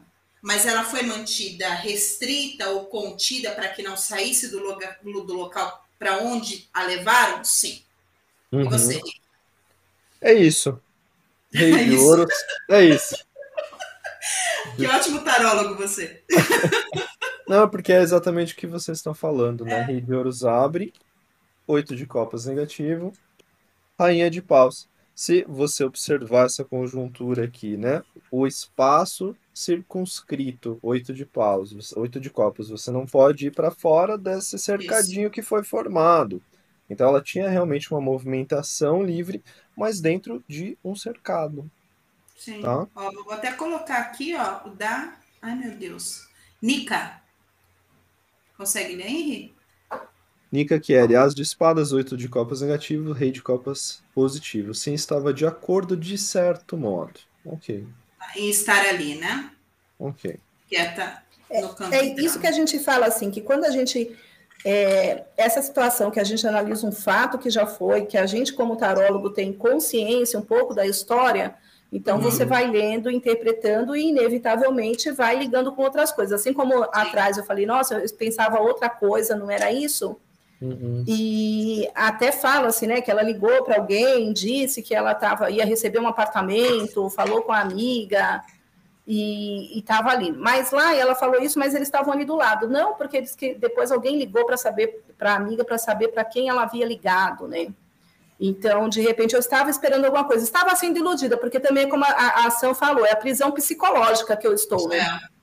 Porque quando eu sou ludibriada e mantida num canto quietinha, se finge de morta, e, e você está é. me fazendo ofertas, eu também estou numa forma de prisão, que é o que a gente conhece aí, muitos casamentos que acontecem, Sim. relacionamentos. Ok. Uhum. Vamos, vamos para a próxima pergunta, então.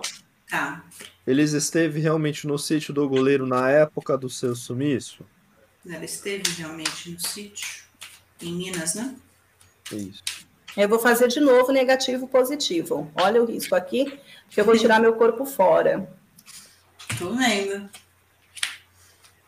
Anívia. Gente, eu nem determinei aqui. Convenção é isso. Se sair negativo, né?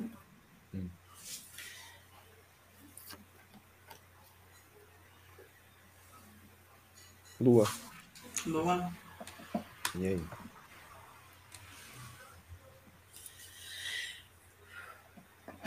Tá, tirando aqui estrela. 18, 17. E temperança. E temperança. Reformula para minha pergunta, Ricardo. Eles esteve no sítio do goleiro na época do seu sumiço? Olha, a lua é onde eu escondo, né? Então a lua aqui que vai estar tá confirmando que sim. A estrela, que é quando eu considero que essa situação é temporária, que de repente eu tenho liberdade para ir. E aqui uhum. a, a, a Nívia até falou aqui, em cárcere privado e sobre vigilância, com morte no positivo, talvez tenha tentativas de fugas para sobreviver. Pode ser que sim. E a temperança aqui, ó, aquele momento também positivo que ela acreditava realmente que ela pudesse, para mim aqui, sair andando quando ela quisesse. Mas a lua, uhum. sumiço, gente, não podia o tarô de novo ser favorável comigo que é a lua aquilo que eu escondo, né? Confirma uhum. aquilo que eu escondo sobre a lua, né? Então eu estava aqui, onde que eu estava escondida? Sim. Ótimo. Ok. Tá, você, Rê, agora é tu. 10 de ouros abre. Eu também tenho 10 de ouros. Eita. Cavaleiro de copas, negativo. 5 de copas na direita. Sim, esteve lá. Né? 10 de ouros é o local, é o sítio, Posso perfeitamente ver o sítio aqui. É... Bem pensar, bem, bem, bem, bem, bem colocado, né? Porque é a propriedade, né?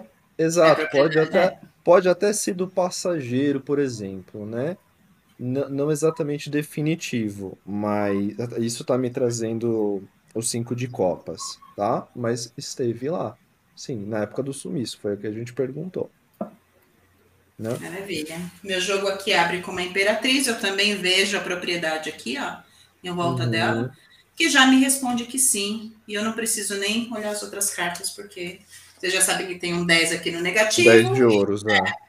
Então, a, a, imperatriz já me responde que sim, ela esteve lá na época do sumiço dela, tá? Ao contrário do que, do que a, as investigações, né, apontam, porque não acharam uhum. nada dela lá, nenhum vestígio da passagem dela por lá.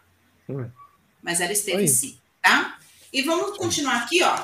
Vamos ver alguma leitura. Vamos ver do Hector. Sete de paus, mago negativo, cavaleiro de copas. Para mim, ela ficou em cárcere, mas negava a saída dela de locomoção a partir de fora de uma casa, um mago. Um... Tiago. 9 de paus, 4 de ouros, 10 de ouros. Ela esteve lá, sigo acreditando que esteve sob vigilância. Acredito que nessa localidade ela foi ferida na cabeça. Tá, por conta okay. das cartas, né? Maravilha. É Bom, engraçado, né, aqui, que esse sete de ah. paus é a carta que colocando ali que você hum. falou do sete de paus é a carta que mostra um pouco contra a minha vontade, né? Que, que, eu, que, que, que houve alguma luta, alguma manifestação, né? Uma carta que sai falando, enquanto a, a gente tirou umas cartas, é, situações ali sim, mais passivas, era uma carta mais de conflito. De repente, ali naquele grupo, né? Porque o sete de paus é um pouco de discórdia, alguém não concordava sim. com a situação, né? Tinha oposições. Uma ali, né? É. é. Okay. Perfeito, muito bom. Bom, de acordo com os depoimentos, durante a investigação, no dia 10 de junho, seis dias depois de Elisa ser levada ao sítio, Elisa foi levada ao encontro de outro amigo do goleiro, um ex-policial, que supostamente a levou para a casa dele, onde executou o crime. Uhum. Mais uma vez, não há indícios de que isso aconteceu e nem de que Elisa esteve na casa dele. O ex-policial nega o seu envolvimento nesse caso. Inclusive, ele foi o único que não é, confessou. Ele foi julgado, é, dado como culpado, e ele não confessou nem na troca da diminuição de pena dele. Né? E ele ali alega, inclusive, que não teve nenhum contato com a Elisa. E mesmo tá. havendo, como eu já disse, a possibilidade dele confessar para que sua pena fosse é, reduzida, ele não fez. Mesmo porque, se ele tivesse confessado, ele teria que mostrar o corpo. E esse corpo, uhum. né, não existia, né, não estava disponível ali, tipo, eu não sei onde está. Então, tudo indica que ele realmente não cometeu como ele, ele, ele disse no processo. Então, okay. vamos ver, vamos confirmar esse caso, né? Se esse ex-policial, ele está envolvido no desaparecimento da Elisa Samudio. Vamos? Okay. Nossa, essa é uma das piores perguntas aqui, né? É, porque agora a gente começa a entrar na, uh, no que de fato aconteceu, né? Então tem várias versões para o mesmo caso. Uhum. Ah, ela foi levada para não sei onde, não sei quem fez não sei o quê. Então agora a gente começa meio que a entrar gente, na lista dos, dos culpados, né? Eu nem preciso falar nada, né? Então. A morte. A morte. Morte abrindo. Hum. Então, segunda carta, o julgamento. Tá. E o mago. Então, aqui eu tenho a morte, que eu vou falar que sim, que estava envolvida, eu não tenho como falar que não com a carta da morte. Mesmo assim, ai, Laia, tem outra coisa? Não, não tenho aqui com a morte, né? A morte aqui realmente ele é o carrasco aqui, não dá para dar outro significado.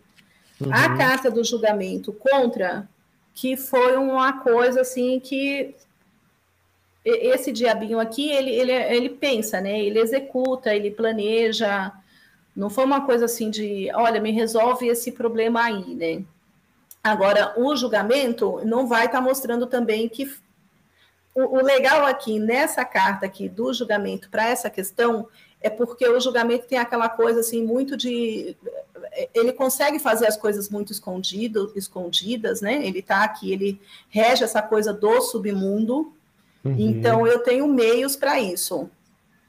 Tá. E aqui na carta do mago, a favor aqui, quer dizer, dessa questão, que é essa coisa mesmo da ocultação, que é um prestigiador, ele tinha realmente meios para fazer isso. Por mais que uhum. eu queira. Uhum. Não tenho como dizer aqui que ele fosse inocente nesse momento, que tenha sido acusado injustamente. Ó, seis de espadas foi realmente para fazer. Eu já tinha falado dessa carta aqui antes.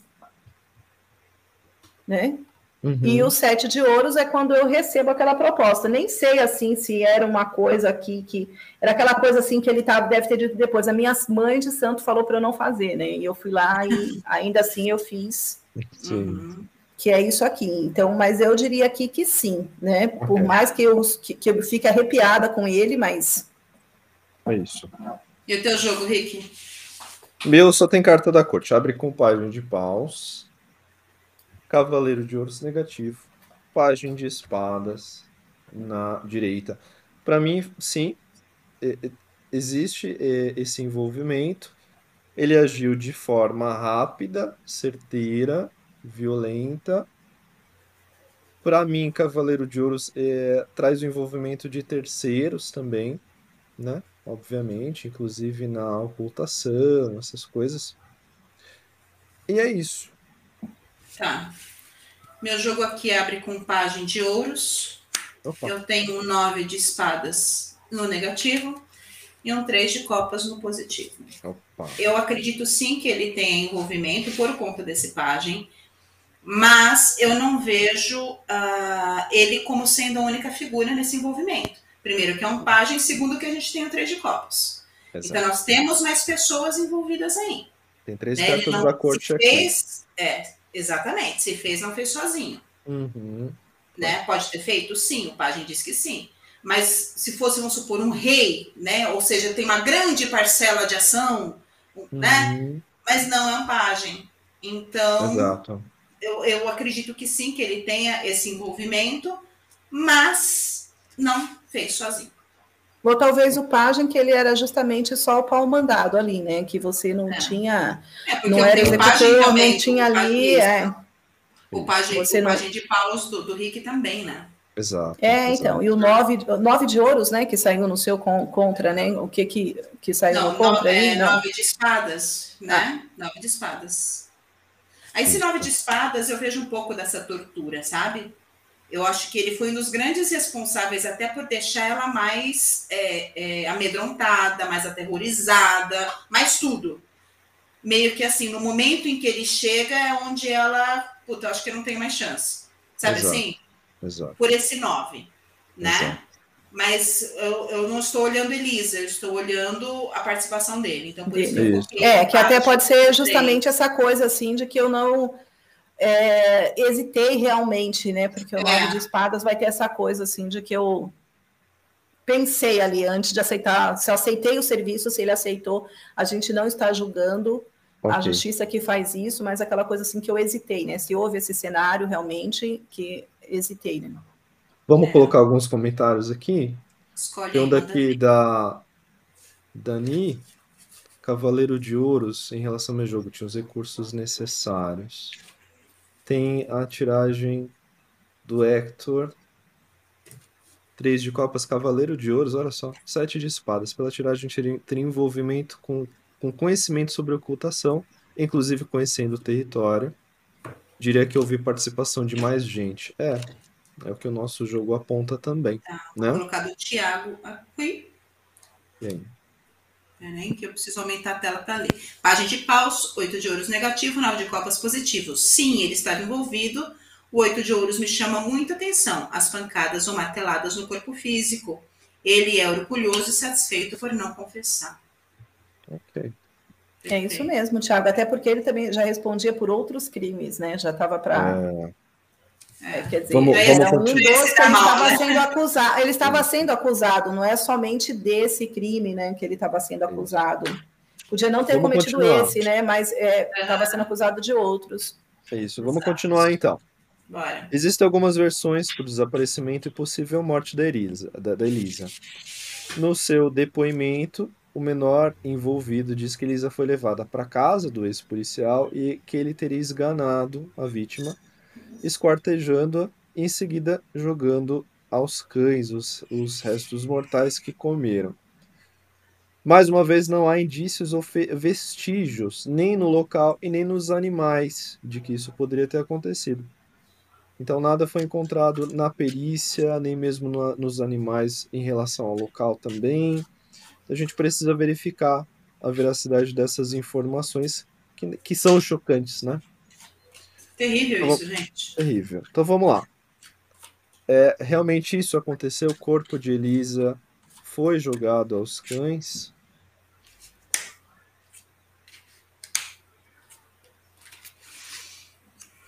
Oito de copas, Tá. rei de espadas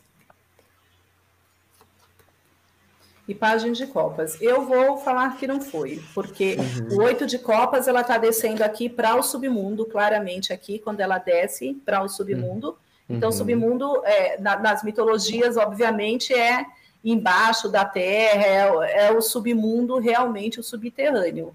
Sim. Então, eu fico mais aqui que ou foi água, ou foi terra, que não Uhum. tenho feras aqui nessa imagem. Exato. E aqui ainda tenho aqui o rei de espadas, né? Que ele não, que ele aqui realmente sabia bem o que estava fazendo, a perícia aqui do que estava fazendo. Então, contrário, essa resposta está a inteligência de quem fez isso e o conhecimento que ele tinha. Ok. E endossando aqui essa resposta é aquele amor todo dele pelos cachorrinhos, né? E que é, não que, o, que, o, que eu esteja falando, é, como é que é, não, não envolvendo os cachorros dele nisso, né? Não, não fazendo esse envolvimento, mantendo as coisas ali separadas. Uhum. Ok. E aí, Sam? É, tá complicado para mim aqui. Eu abro com um as de paus. Tá. Eu tenho um rei de paus no negativo e um as de copas no positivo. Para a pergunta, não, ela não, não foi jogada aos cães. Simples assim. Né? Uhum. Mas. Ai, meu Deus, tem muito fogo aqui. Sabe? Tem muito fogo. É, e tenho nesse as essa, essa eu vejo vida no As. Eu não estou querendo dizer que ela não morreu, que ela não é isso. Eu não consigo fechar a, a, a minha leitura apenas nisso aqui, do que está diante de mim. Então, Mas assim, o Ais de Paus, ele vai mostrar o, o, fogo na sua essência pura. De repente, ele endossa a teoria de que ela foi queimada antes Também, de... é, eu acho... É, que é a essência assim, pura vários... do fogo, não é, é modelado, né? É chama então, só, chama, chamas, chamas que te cegam ainda, né? Uhum. Isso, puxando, puxando para essa sua vertente da leitura, talvez não só um elemento tivesse sido envolvido. Então, por exemplo, não só a faca, não só o elemento ar, né? Fogo, terra, água, então, eu acho que de várias maneiras, né? Olhando para essa sua vertente, essa sua, essa sua visão, né? Uhum. É, de alguma maneira, se existe, se existiu um corpo, se ela realmente foi morta, é, existiu várias maneiras de se desfazer desse corpo. Okay. Passou por vários processos, vamos dizer assim. Okay. Tá? Vamos lá. Meu então, abre com o rei de copas. Carruagem negativa as feras, as bestas aqui. E 10 de paus. Pela carruagem negativa, não. Não foi, não foi dessa forma. Concordo com essa hipótese de que há várias é, abordagens aqui para se livrar do corpo, né? Água, fogo, principalmente, porque rei com 10 de paus, inclusive de forma escondida, né? Agora não dá para a gente afirmar exatamente o que foi mas não foi não foi devorada. Tá. tá? Vamos colocar comentários? Manda ver. Vamos lá. É... Laurentino. Hum, Laurentino. Nove de pau, cinco de ouros. Ah, isso aqui é em relação a outra pergunta, né? Ok. Cinco de ouro, rainha de espadas. A vejo saindo do cárcere e sendo levada, mas não tenho certeza sobre morte. A rainha está negativa. Ok. Temos Maravilha. aqui o comentário aqui também do Ahmad, Ahmad Jorge. Revendo o caso, encontrei um relato de uma médium que diz ter entrado em contato com ela. Segundo essa médium, o espírito de Elisa teria dito que foi jogado sobre soda cáustica o corpo. Uma hipótese. Mas, é, né? É, eu, eu vou abrir a boca aqui, porque eu li esse depoimento, achei bem sensacionalista. A média, para é. considerar uma psicografia, a gente precisa de muita coisa. Já foi aceita, aceita pela justiça esse tipo de depoimento, mas ah. não tinha uma carta, não tinha detalhes, não tinha revelação. Ela veio aqui agora, soprou no ouvido sim, e simplesmente é. assim apareceu sem nenhuma conexão e sem substância, né? É, não, não considera um relato que possa ser levado Tem que haver algum vestígio, é. né? Tem que haver algum Exatamente. vestígio. Não, mas eu deduzi, né? Eu não sei, eu não, não coloco crédito aí. Mas eu também tenho assim essa coisa assim de com médium, eu tenho um pé atrás, né? Todo o tempo que eu trabalho com profissionais tarólogos, é, é, se eu disser que é, de mais de 200 tarólogos que eu trabalhei, os que afirmavam mediunidade, que tinha realmente essa coisa que um, ela viria e diria o que aconteceu, eu consigo lembrar de um, sei lá, não sei, ainda assim se tivesse num dia bom, tivesse tomado um banho todo de lua, alguma coisa assim, mas eu acho meio é raro, gente. Você encontrar alguém assim, com esse nível, que o cara veio aqui e ainda foi expressivo, torpedo, né? Ó, meu corpo foi é? assim, não, não acho que dá para. É. Deu os detalhes, né? Deu detalhes. Eu também fico bastante com o pé atrás. Infelizmente, quando a gente pesquisa na internet é, a, a, matérias né, so, sobre Elisa, tem muita coisa sensacionalista. Essa uhum. não é uhum. nossa proposta aqui. É verdade. Né? Essa não é nossa proposta. Aqui é dar uma luz, encontrar respostas. Mas eu concordo contigo, Laia. Assino embaixo. Não, mas é, é assim mesmo. Eu, eu falei, eu falei, eu, eu, nem consigo pronunciar o nome do moço que falou. Mas eu tô falando assim, na minha estrada, para encontrar um uhum. cara assim que fala, alguém que fala realmente, que vai fazer esse trabalho de psicografia que tem essa mediunidade, é muito raro você encontrar alguém assim, e o que ela falou foi muito pouco, né? É. Então, não, okay. não, não, vou nem tirar um tarô para ela, hein? nem para saber se ela falou verdade ou não, porque o que ela falou, não, eu, eu gasto mais tempo para puxar uma carta. Uhum. Tá certo. Deixa eu só ler aqui o comentário da Nica. O, da Nica, né? Acho que uma menina. Isso. Se não for, desculpa. É, mago, enamorados negativo e três de copas positivo. Algo bem elaborado, não devorada também, algo com líquidos. Talvez tenha a ver com o comentário anterior, é. né? Do Armado. Uhum. Valeu. Beleza. Sim, né? Sim, sim. Ela, a, a, ela foi é. lá e tirou a carta para ver, era uma pista, né? quer dizer, não, não é a pista da médium, mas uma hipótese que a Nika acaba sim. de verificar aí para gente. É, se Perfeito. você pensar, por exemplo, em ácido, existe e-mails, né? Você... mas existem é. vestígios que talvez tenham sido é uma, né, uma possibilidade. Gente, quem, quem, assiste muita série, assim, né, como quem gosta de True Crime, hum. como muitos que estão aqui assistindo a gente, sabe que existem muitas maneiras disso acontecer. E, mas, uhum. e que não uhum. é fácil, não é tão fácil quanto aparece nos filmes, é. tá? É, por exemplo, tem uma, uma perita, a doutora Rosângela, ela, quando ela foi questionada a respeito dos, do, do corpo ser jogado ao, aos cães, ela falou: olha, a não ser que esses cães estivessem muito mal alimentados, dificilmente eles comeriam. Se tivessem sido jogados para porcos, a chance seria maior. Olha Tanto que ela falou. Pois é. Então, assim, não, né? Não foi jogada lá, não para os bichinhos. E quem cria esses coitados. cães tem uma alimentação especial, é. né? Um é. cuidado especial. Não sei se. Nada. Você arriscaria é os seus cães, né? É. Isso. Continuando aqui sobre as, as possíveis formas né, desse corpo ter desaparecido, no presídio, um detento afirmou ter ouvido dos acusados que colocaram fogo no corpo da Elisa, o tal micro-ondas onde a vítima é imobilizada. É assim, eles fazem um túnel de pneus, acho que você já ah, deve ter visto. Nossa, lá naquele, na, sabe aquele. Nossa, qual é o nome daquele filme? É, Tropa de, Elite. Moura, Tropa de Elite. Tropa de Elite. Eu é, faz aquele túnel de, de, de pneus, bota a pessoa no meio e taca fogo.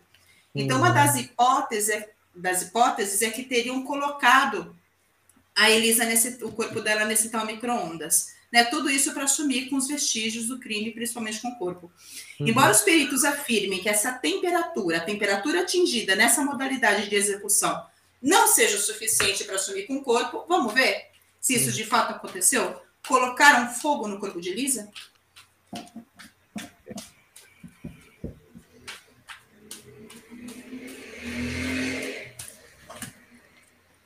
Gente, eu saio com três de paus. Ah saio com pagem de, de, de espadas. Né? Eu saio logo com pausa aqui, Samantha. Pois é. Com cara. seis de ouros. Gente, no fim eu falei que não ia fazer essa tiragem de, de contra, de coisa aqui, eu me enrolo todo aqui. Deixa eu pôr aqui. mas tá dando assim, certo. Assim, não, mas às vezes fala assim, Laia, mas como assim? Você fala o contra ou coisa? Não, eu, eu olho aqui e vou contando aqui a história. Uhum. O três de paus, eu acho que é possível sim. Olha, pelo simbolismo da carta, até vocês veem que ele faz aqui uma, uma gaiolazinha aqui. Então, que pode ter sido. O pajem de espadas aqui pode não ter sido assim, um, não, não, deu conta de tudo, não foi a forma mais eficaz, precisou de mais de alguma coisa. Até porque o, o, o curioso disso é assim, né? Porque você está falando de um profissional, mas talvez seja uma coisa que ele pensou em fazer naquele momento. Uhum. Não sei, viu? O 3 de paus, aqui, ele vem confirmando. Ai, gente, olha que, que, que louca. O 6 de ouros aqui vem, me leva de novo para a terra. Eu volto de novo aí para alguma coisa de terra, de profundeza aqui. Tá. Então, se eu fosse falar assim, lá, ele pôs fogo nesse corpo, eu, mesmo, apesar de ter o 3 de paus no conjunto todo aqui, eu diria que não. O cliente me pressionando, eu quero uma resposta, eu estou pagando. Fala, não, Uhum. Tá. Então aqui não, ainda quando eu tiro ó, dois de copas, volta aqui um pouco de água, não sei. Okay. Aqui estou pagando o meu, para mim não. Ok. Que o cliente vem, né? Eu estou pagando, eu quero que você me diga categoricamente. Então tá. Não, é, se tá for assim, eu já, já. Bom. Então vai, Rick, manda ver. Vamos lá. Se for assim, você é o quê, Rick? Não, se for assim, eu já falo, meu querido, então devolvo o seu dinheiro. Porque não dá uhum. pra gente responder não foi de forma nenhuma, né? Porque ele está ali muito ansioso. Então, fala assim: se você quer uma resposta categórica, é isso que eu vou te dizer. Agora, agora eu também posso te dar o percentual de quanto eu posso estar errada. Também vou dizer categoricamente sim. que eu acerto 70%, sim. 80%. Sob pressão, eu um pouco mais. Mas. É, Vamos lá. Que é assim, é. roda abrindo meu jogo, hum, sete de espadas na esquerda e sacerdotisa. Aí com a sacerdotisa, vou trazer um olhar que eu tive a respeito do rei de copas que apareceu, estava no jogo anterior. Tive uma impressão e talvez isso se confirme aqui com esse jogo. Não vejo fogo, tá? Eu não vejo fogo, eu vejo um descarte desses restos em locais realmente com terra, possivelmente construções, vigas entre paredes, lajes, tá? Porque sacerdotisa tá entre pilares aqui, cara. E quando eu olhei pro, rei, pro, pro rei de copas aqui, deixa eu até mostrar a carta para vocês, né? Envolto em água, mas um trono concreto. Uhum. É o que eu digo. Tá. tá. E eu tenho aqui um 10 de paus, um rei de paus hum. um cavaleiro de copas. Acho que a gente Bem. chegou naquele momento da, do programa em que todos divergem. É, que cada um começa a falar uma coisa diferente. Eu ainda vejo fogo aqui, mas eu não uhum. vejo só o fogo. É engraçado que quando você trouxe a roda, eu já vi o pneu. né? Quando ah. eu vejo esse 10, eu já vejo juntando, sabe? Coisa uhum. assim. Tipo, fazer uma fogueirinha, vamos fazer um, uma coisa assim. Então, assim, eu acredito que possivelmente colocaram, mas não foi só fogo, como a outra leitura, né, também apontou. Ok. Tá? Mas, de repente, eu, eu é, não sei, como, como ele sai aqui no início, pode ter sido o método que ele imaginou inicialmente, né? Eu lá, eu pensando assim, pensando racionalmente, né? Tipo, põe um fogo. Esses dias estava passando aqui na Imigrantes e tinha um enorme incêndio. A gente pensou, nossa, o que pegou fogo? Quando chegou ali, saindo da Imigrantes para Miguel Stefano, eram pneus na pista, e isso fazia, assim, um, muita fumaça. Você quer chamar atenção, né? Põe lá fogo em alguma coisa também. Tudo bem, um fogo no morro que o cara colocou, ok, quem vai subir no morro para ver o que, que é o fogo? Uhum. Mas, de repente, onde estava, chamaria muita atenção da vizinhança, de onde que ele pôs fogo nisso, Sim. Não sei, acho que a princípio, como a gente já viu lá atrás, que não foi uma coisa assim que ele disse, quero fazer muito, cogitou e depois foi a ideia que ele vendeu. Porque se eu sou um criminoso, o que, que eu vou fazer? Né? Vou contar uma história oposta. Uhum. É, se eu quero você para o norte, para o sul, okay. Uhum. não sei, né? Mas que Sim. tem paus, tem, né? E aí, o que, que é. o pessoal acha? Vamos ver aqui, ó. Coloca isso. Olá, a Nívia, dando uma luz ali, ó. Eu já coloco da Nívia. Quatro de paus, louro de, ta... louro de louro ouro, de ouro.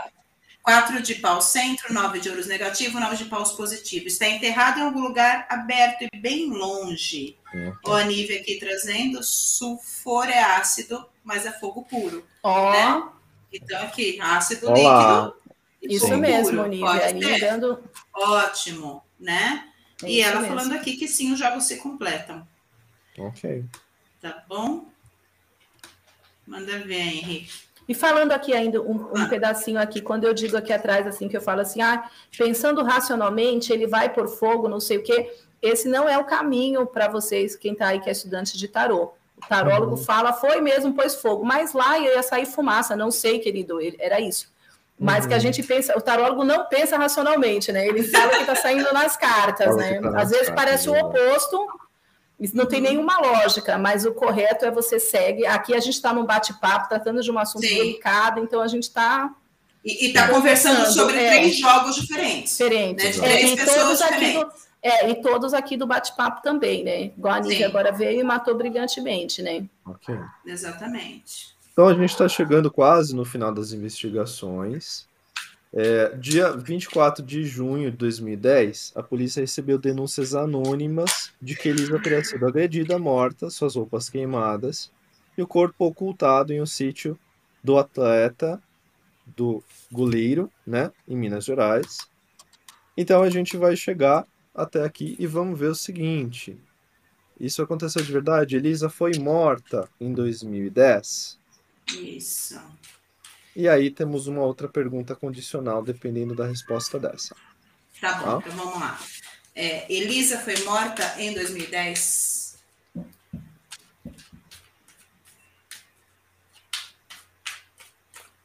Deixa eu dar uma. Gente, eu embaralhando um tarô, eu sou uma vergonha, né? Eu vejo pessoal no Facebook falando: se você não sabe embaralhar tarô, você não é tarólogo. Então, sou jogador. Também não sou jogadora de pôquer. Não uhum. tenho ideia. A carta, ó, vocês querem saber? Nem vou tirar mais carta. Saiu aqui a morte de novo. O tarô aqui tá conspirando aqui. Então é isso, aqui diz sim. E aí? Vou tirar uma carta só. Tirar uma carta só. Cavaleiro de Espadas. Sim. Esse é de guerra, né? Uhum. E o seu, Rick? Eu fiz um jogo de três cartas, eu vou falar o que tá no negativo, tá? tá? Torre. Torre. É isso aí. Aí sim a gente tem esse, esse consenso, né? Então, ok. Tá, então já vamos aqui, ó. Porque saiu torre aqui também da Nica. Quatro de ouros, dois de paus e torre. Sim. É isso. Ok. Então vamos para a próxima pergunta aqui. agora. vamos Deixa eu colocar só mais um aqui. Sete de copas, louco, negativo e estrela, sim. Perfeito. Então vamos lá, próxima pergunta. Se Há sim... envolvimento do goleiro neste crime? Não se tem nomes. Há envolvimento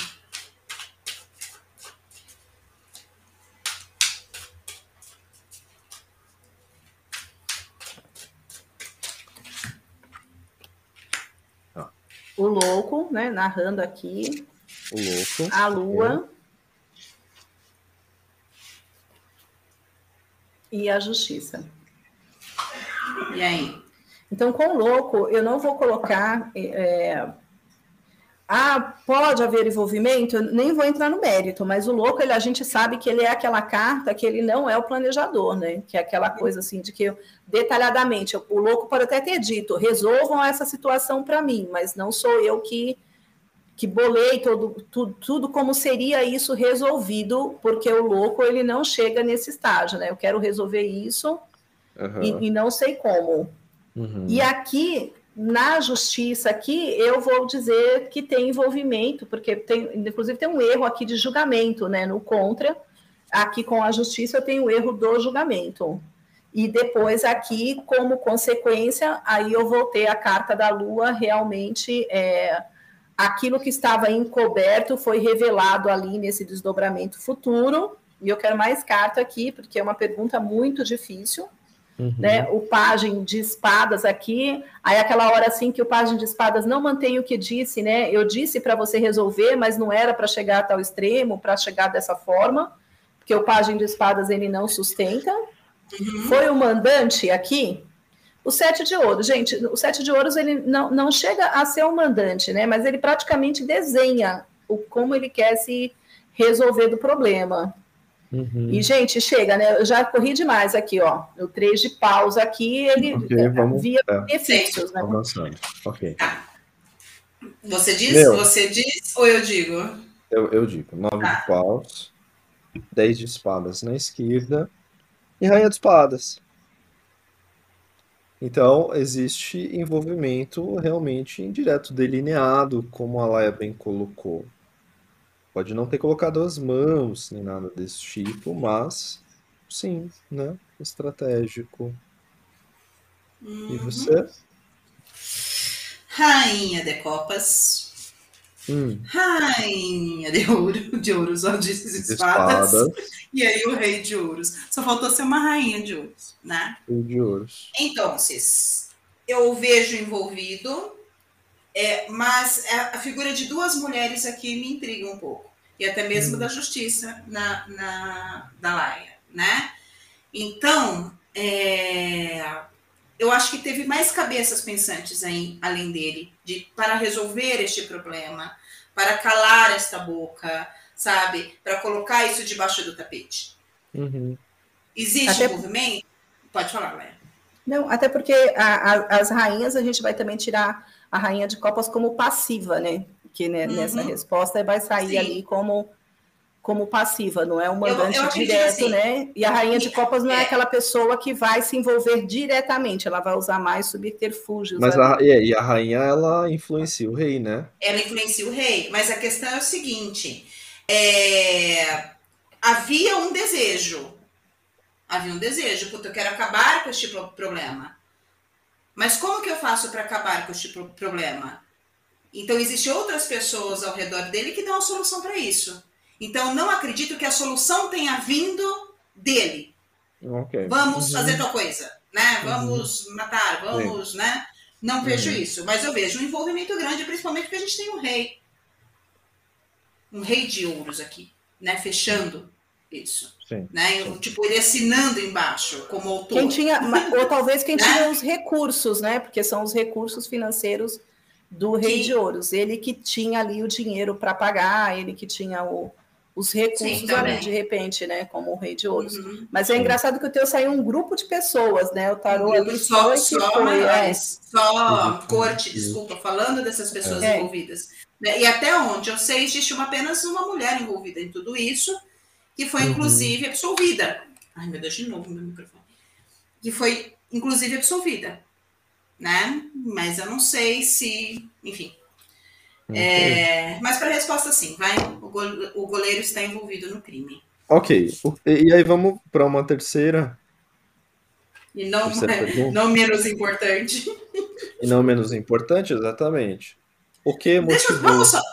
Ah, eu queria só mostrar uma... Quer mostrar um comentário? Antes, então? vamos.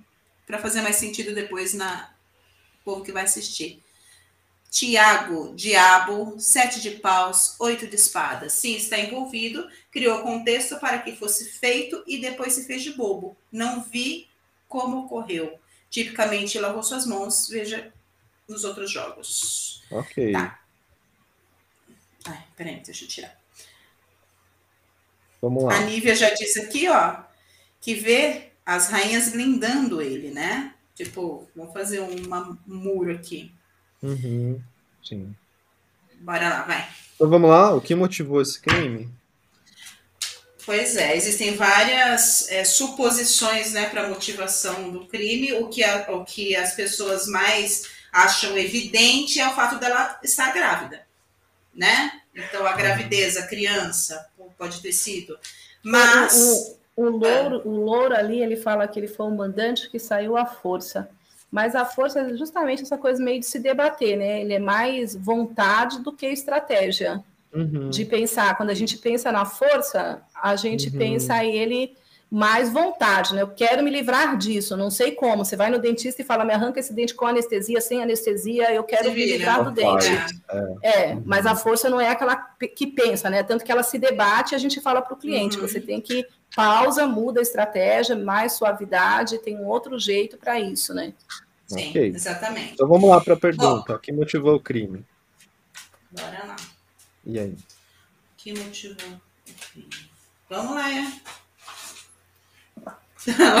Ai, eu gosto pensando. de ver os comentários aqui, porque muita coisa completa o que a gente está aqui, eu fico olhando aqui. Eu estou nessa posição aqui que eu tô, parece que eu estou na fila do gargarejo, né? Aqui para cima. Ainda para olhar para vocês, eu levanto assim. E aí eu venho aqui para ver os comentários aqui, que eu gosto de ver os insights, né? Sim. Qual, qual a pergunta que eu tenho que responder, gente? O que motivou este crime? Isso. Oh.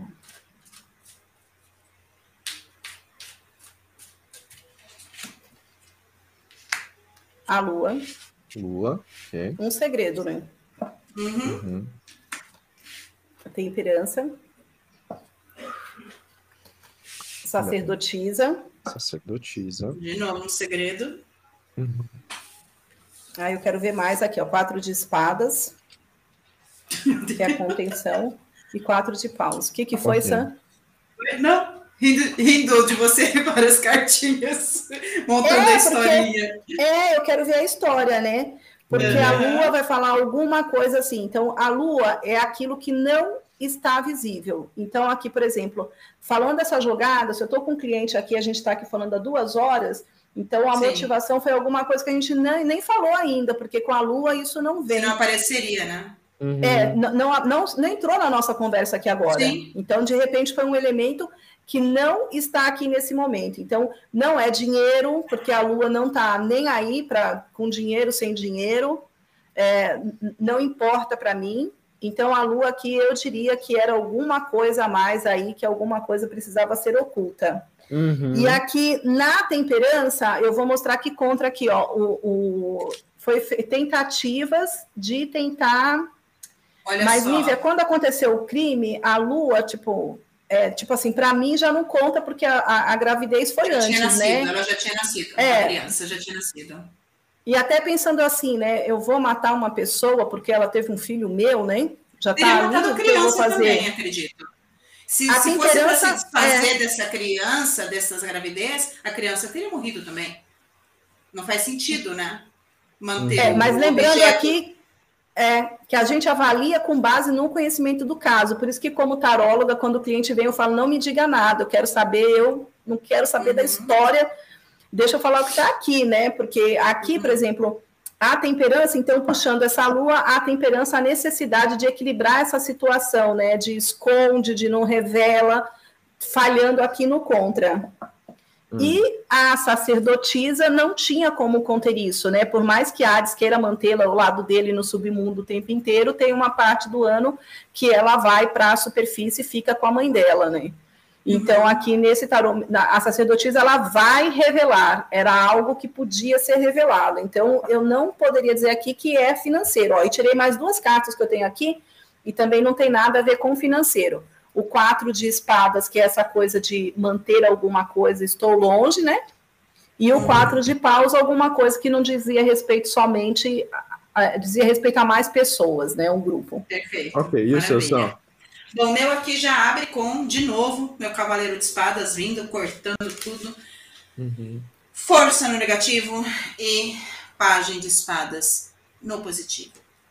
É algo que ela sabia, e que eh, não estavam conseguindo contê-la, né, mantê-la sob controle. Então, provavelmente ela ameaçou falar, contar algo.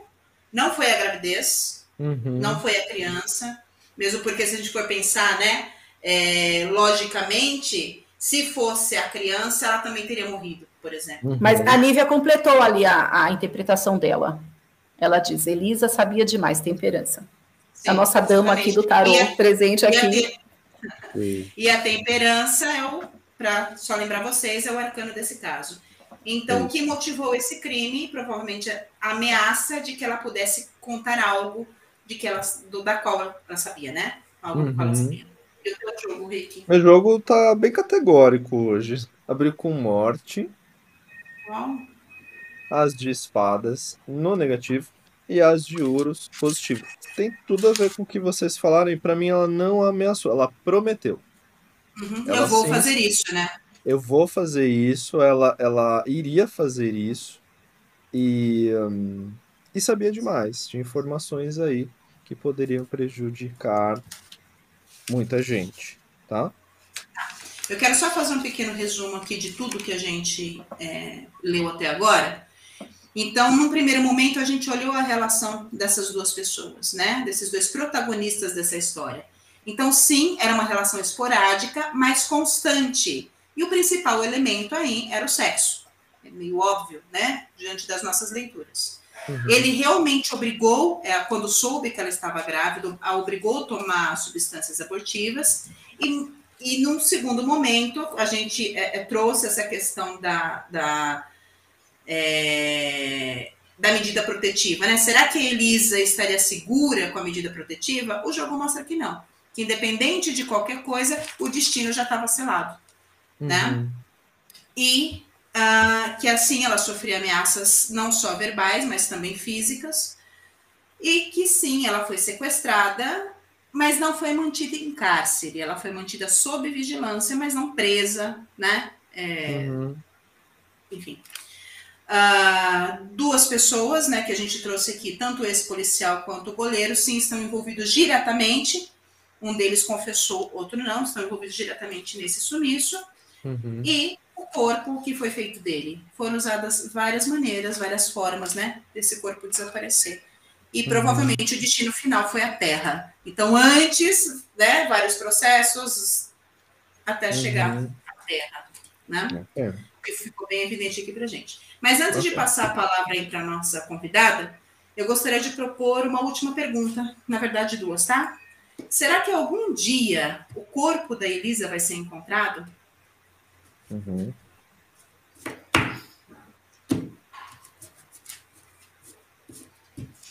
Depois eu trago a segunda. eu fiquei esperando. Ah. O sete de paus pode ser que sim, né? Que seja revelado aqui. Vamos ver aqui. O cinco de espadas Gente, olha só, né? Parece aqui que ainda tem, que, que ainda é possível. O Tiago tinha aventado ali que de repente ela foi é, colocada em concreto, depois jogada no mar. Uhum. Mas o sete de paus, ele é aquela carta que ele vai fazer revelações sob pressão ou sobre interesse. Então, uhum. o sete de paus, ele não é uma coisa que vai conspirar para algo ficar oculto para sempre, né? Então, em algum uhum. momento, isso pode realmente aparecer e os cinco de espadas é se houver interesse da minha parte de revelar isso, se eu for ganhar com isso. De repente, não sei, quem fez o crime acha que amanhã faz um acordo, alguma coisa no meio do caminho e, e dá uma solução aí para a família, ó, porque aqui também sai também aquela carta de uma oferta, de uma proposta, uhum. de alguma coisa que de repente Sim. os restos podem ser encontrados. Não sei, aqui eu diria que é uma possibilidade, eu não descartaria isso, porque eu vejo o sete de paus uma coisa muito em movimento ainda, né? Uhum. Não é um jogo finito. Sim. Tá. E você, Ri? Meu abre com quatro de ouros. Quatro de copas na esquerda. E justiça hum. positiva. Então, sim. Sim, faz todo o sentido com o que ela disse também. De repente, alguma oferta sendo feita, uhum. né? Uma, algum acordo sendo... não sendo cumprido. Exato, exato. Né? Concordo, olha. Sendo cumprido, não sendo cumprido. Por que, que eu trago isso? Porque aqui abre com a morte, né? Batendo o martelo, realmente existe um corpo. Uhum.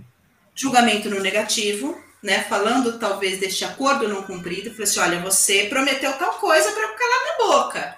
Uhum. Né? E o pajem de copas trazendo esses indícios, mostrando. Né? E a descoberta, né? A descoberta, exatamente. Então, acredito que sim, esse caso ainda vai ter bastante reviravolta, viu? Uhum. Ainda vai ter bastante reviravolta. Agora, eu vou, vou fazer uma proposta para vocês, que seria a minha segunda pergunta, mas antes eu vou colocar aqui do povo do chat. Vamos lá. Louro de ouro tarô. Rei de ouros no centro, três de paus negativo, mago positivo. Sim, mas alguém importante, influente, precisa fazer algo para que se mande encontrar o corpo. Mas é possível sim que encontrem. Uhum. É, tem que ter mais atividade, né? Mais empenho, né? Para que esse corpo seja encontrado. Enfim, sim. trazendo aqui minha última proposta, quero propor uma única carta. E através tá. dessa carta, a gente vai ver onde está o corpo de Elisa. Okay. Uma carta, gente. Onde está o corpo de Elisa Samúdio?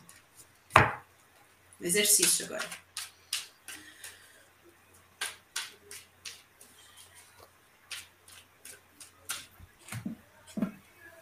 Longe do local que foi supostamente a, a onde foram feitas as buscas. Então, essa Qual é a minha carta?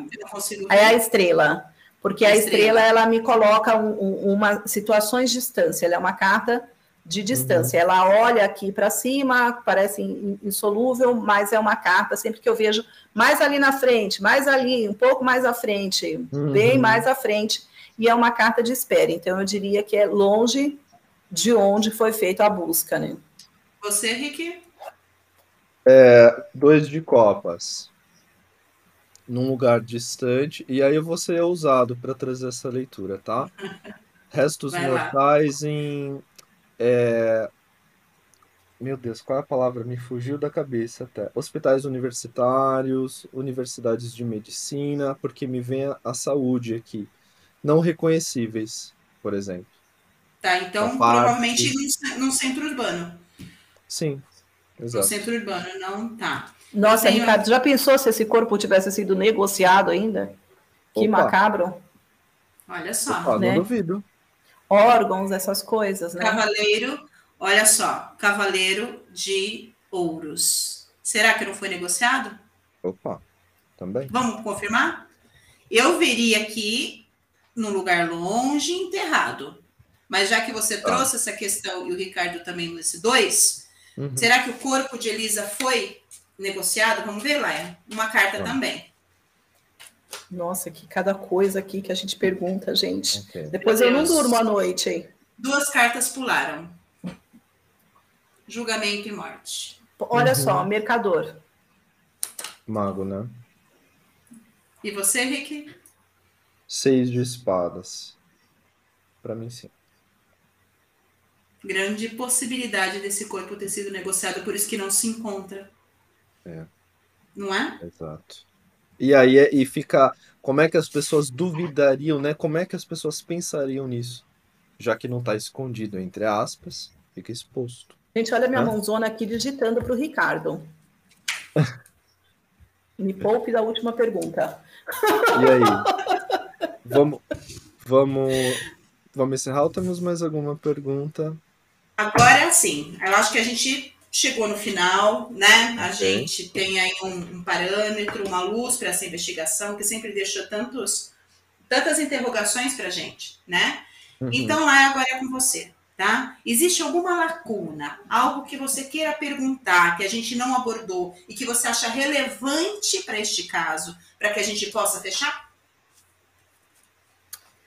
Não. Vocês abordaram tudo, cobriu muito bem, ótima pesquisa. Já passamos por todos os fogos aqui, andamos sobre pregos, deitamos sobre pregos, caminhamos sobre fogo, né? Sim. É, é. é que nervoso Alguém... isso, não? Deixa... Gente, realmente, né?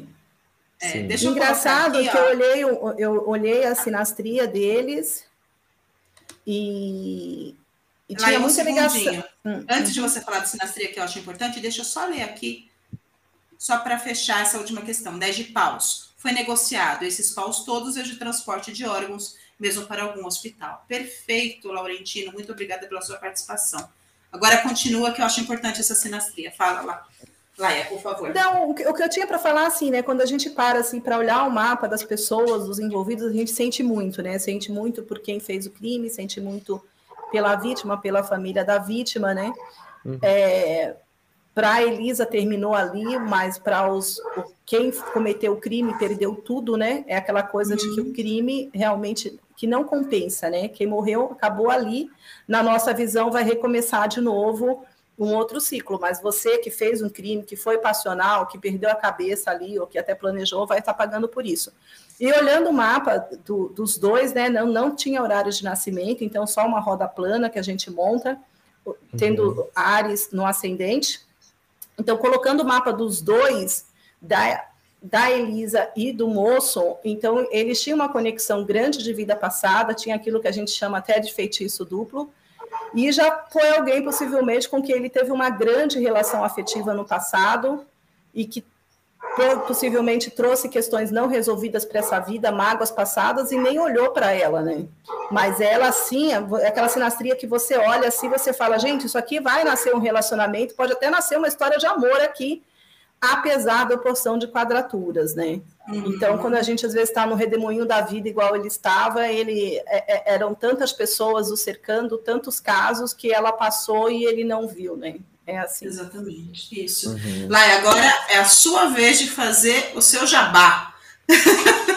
Onde as pessoas podem te encontrar, fala um pouco do Fadas do Bem, Gente, a Samanta já sabe que não me encontra em lugar nenhum. Hoje mesmo ela falou lá, suas redes sociais são uma vergonha. Eu realmente não coloco, não coloco nada assim. Eu vivo no ritmo muito louco, mas estou lá sempre no Fadas do Bem. Tenho o meu perfil no Facebook, a Sam compartilhando aí no Instagram. Não coloco nada. Mas, como a, a do meu lado de autora, Nice de Carlo, né? Então, vocês vão encontrar meu livro na Amazon. Ele está falando de karma, de almas gêmeas. Parece um romance comum, mas não tem nada de comum. Então, como Nice de Carlo, vocês me encontram e em breve eu estarei postando coisas nas minhas redes sociais, eu prometo. Mas eu sou muito. A, a, nossa, desde 2020 você não posta nada. E no meu perfil do Facebook, geralmente eu evito estar colocando coisa de tarô, essa coisa de ficar como é que é a fogueira das vaidades dos tarólogos. Eu já estou fora um pouco, né?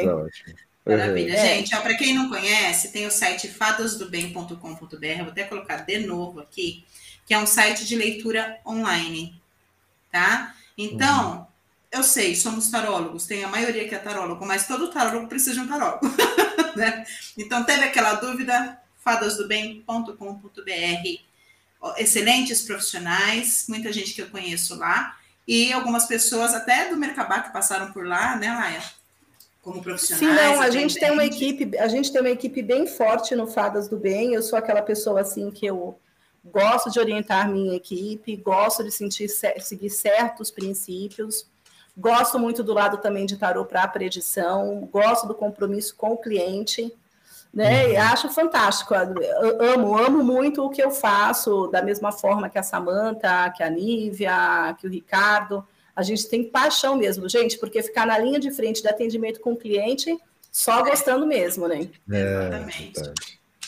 E lembrando para vocês do curso, dos cursos lá no no espaço da Samanta, do Ricardo, né? Curtir, compartilhar. Obrigado. Laia, Laia, faça seu jabá. Ela vai fazer faz, o nosso. Faz pra gente, é. Mas a Laia é isso, gente, essa generosidade em pessoa. Te agradeço Laia. muitíssimo, Laia, de Sim. verdade, por você estar aqui. Fala, eu agradeço muito pelo convite. Eu tinha prometido que eu não ia falar muito, que eu não ia me ceder, gente, porque eu sou uma pessoa incontrolável. Ares puro aqui. Mas muito obrigada, gostei muito do pessoal aqui, gostei muito dos insights. É ótimo quando você vê um bate-papo que está tudo ali sintonizado, né? Tá uma pessoal ideia aqui no chat outra. é fera. É, pessoal no chat é pessoal... é fera. E a gente tem uma audiência que, que acompanha e fica do começo ao fim, né? Então é um, é um grande. Gente, grande, um meu grande marido ali falando ali, qual é o livro da Laia? É a máximo é. até sermos um. Ele apareceu ali para falar. Ele ah. falou assim. que bonitinho! Isso tem que fazer jabá. Lindo. É. Obrigada, foi, foi incrível ter você aqui, excelente taróloga, uma pessoa enorme, generosa, valorosa. Então, assim, é, quando você deposita esse valor na gente é porque você também os tem, né? Então, assim, foi um grande momento ter você conosco na noite de hoje. Muito obrigado, muito obrigado. Foi incrível. Que a gente tá, eu e a Samanta, por exemplo, estamos juntas aí na batalha há muito tempo, né? Muito, muito muitos anos. Né? Uma amizade de hoje, apesar de que profissionalmente a gente faz coisas completamente distintas, tem amizades que só vêm de muito respeito, né? Até falando aqui, eu, eu, vou falar aqui da Nívia também, que quando a gente foi preparar as coisas, eu falei, ai, Samanta, deixa eu dar uns palpites, já que você vive tanto tempo com a Nívia, vai me tolerar também, porque quando a gente fez o Tarolog, eu cheguei lá no, no, evento e a Nívia tinha feito um cantinho de fotos com placas, sabe? Ela conquistou para sempre ali o meu coração. Eu falei, gente, que mulher é essa? Samanta tem muita sorte, né? e é isso, é aquela mesmo. coisa de coração. É verdade.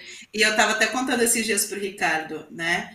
A Lai, ela, ela teve presente na minha vida num dos momentos mais difíceis Logo que eu abri o Mercabá, seis meses depois, eu me vi sozinha, sem recursos nenhum, porque eu tinha uma sócia que simplesmente foi embora. A Laia mal me conhecia, acho que a gente tinha se encontrado num único evento. A Laia ligou para mim e falou assim: Você está precisando de alguma coisa? Qualquer coisa, inclusive dinheiro. Aquilo me derrubou. Eu falei assim, gente, eu quero essa mulher para sempre na minha vida. É. então, assim, quando eu falo desse, é uma coisa que eu nunca vou esquecer, que talvez você nem se lembre, tá? Mas é uma coisa que eu nunca vou esquecer, porque nos momentos mais difíceis da minha vida você estava, mesmo distante, você estava ao meu lado. Então, eu sou muito grata a você e grata também por você estar aqui hoje apostando nesse nosso sonho, meu e do Ricardo. Muitíssimo obrigada, Sim. Laia. Sim. Eu agradeço. Muito obrigada pelo convite. Ai, gente, eu não sou muito assim emocional, senão eu já choro. a gente é assim também. É, meu, meu acidente em câncer já vai, né? É isso aí. Esse foi nosso 16 episódio. Eu gostaria de mais uma vez agradecer a todos que nos assistiram até aqui e também nos ouviram. Se você ainda não assistiu os nossos episódios anteriores, corre lá no nosso canal que tem muita coisa bacana. Nossos episódios anteriores, assim como este, estão disponíveis em vídeo pela plataforma do YouTube e em áudio nas mais diversas plataformas de podcast: Spotify, Apple Podcast, Google Podcast e tudo mais. Você também pode encontrar mais detalhes a respeito deste caso no nosso site. É só acessar www.agentesdotarot.com.br. Beijo para vocês e até o próximo episódio, gente. Muito Beijo, obrigada. Gente. Obrigada, boa Até noite. Mais. Boa, boa noite. Namastê.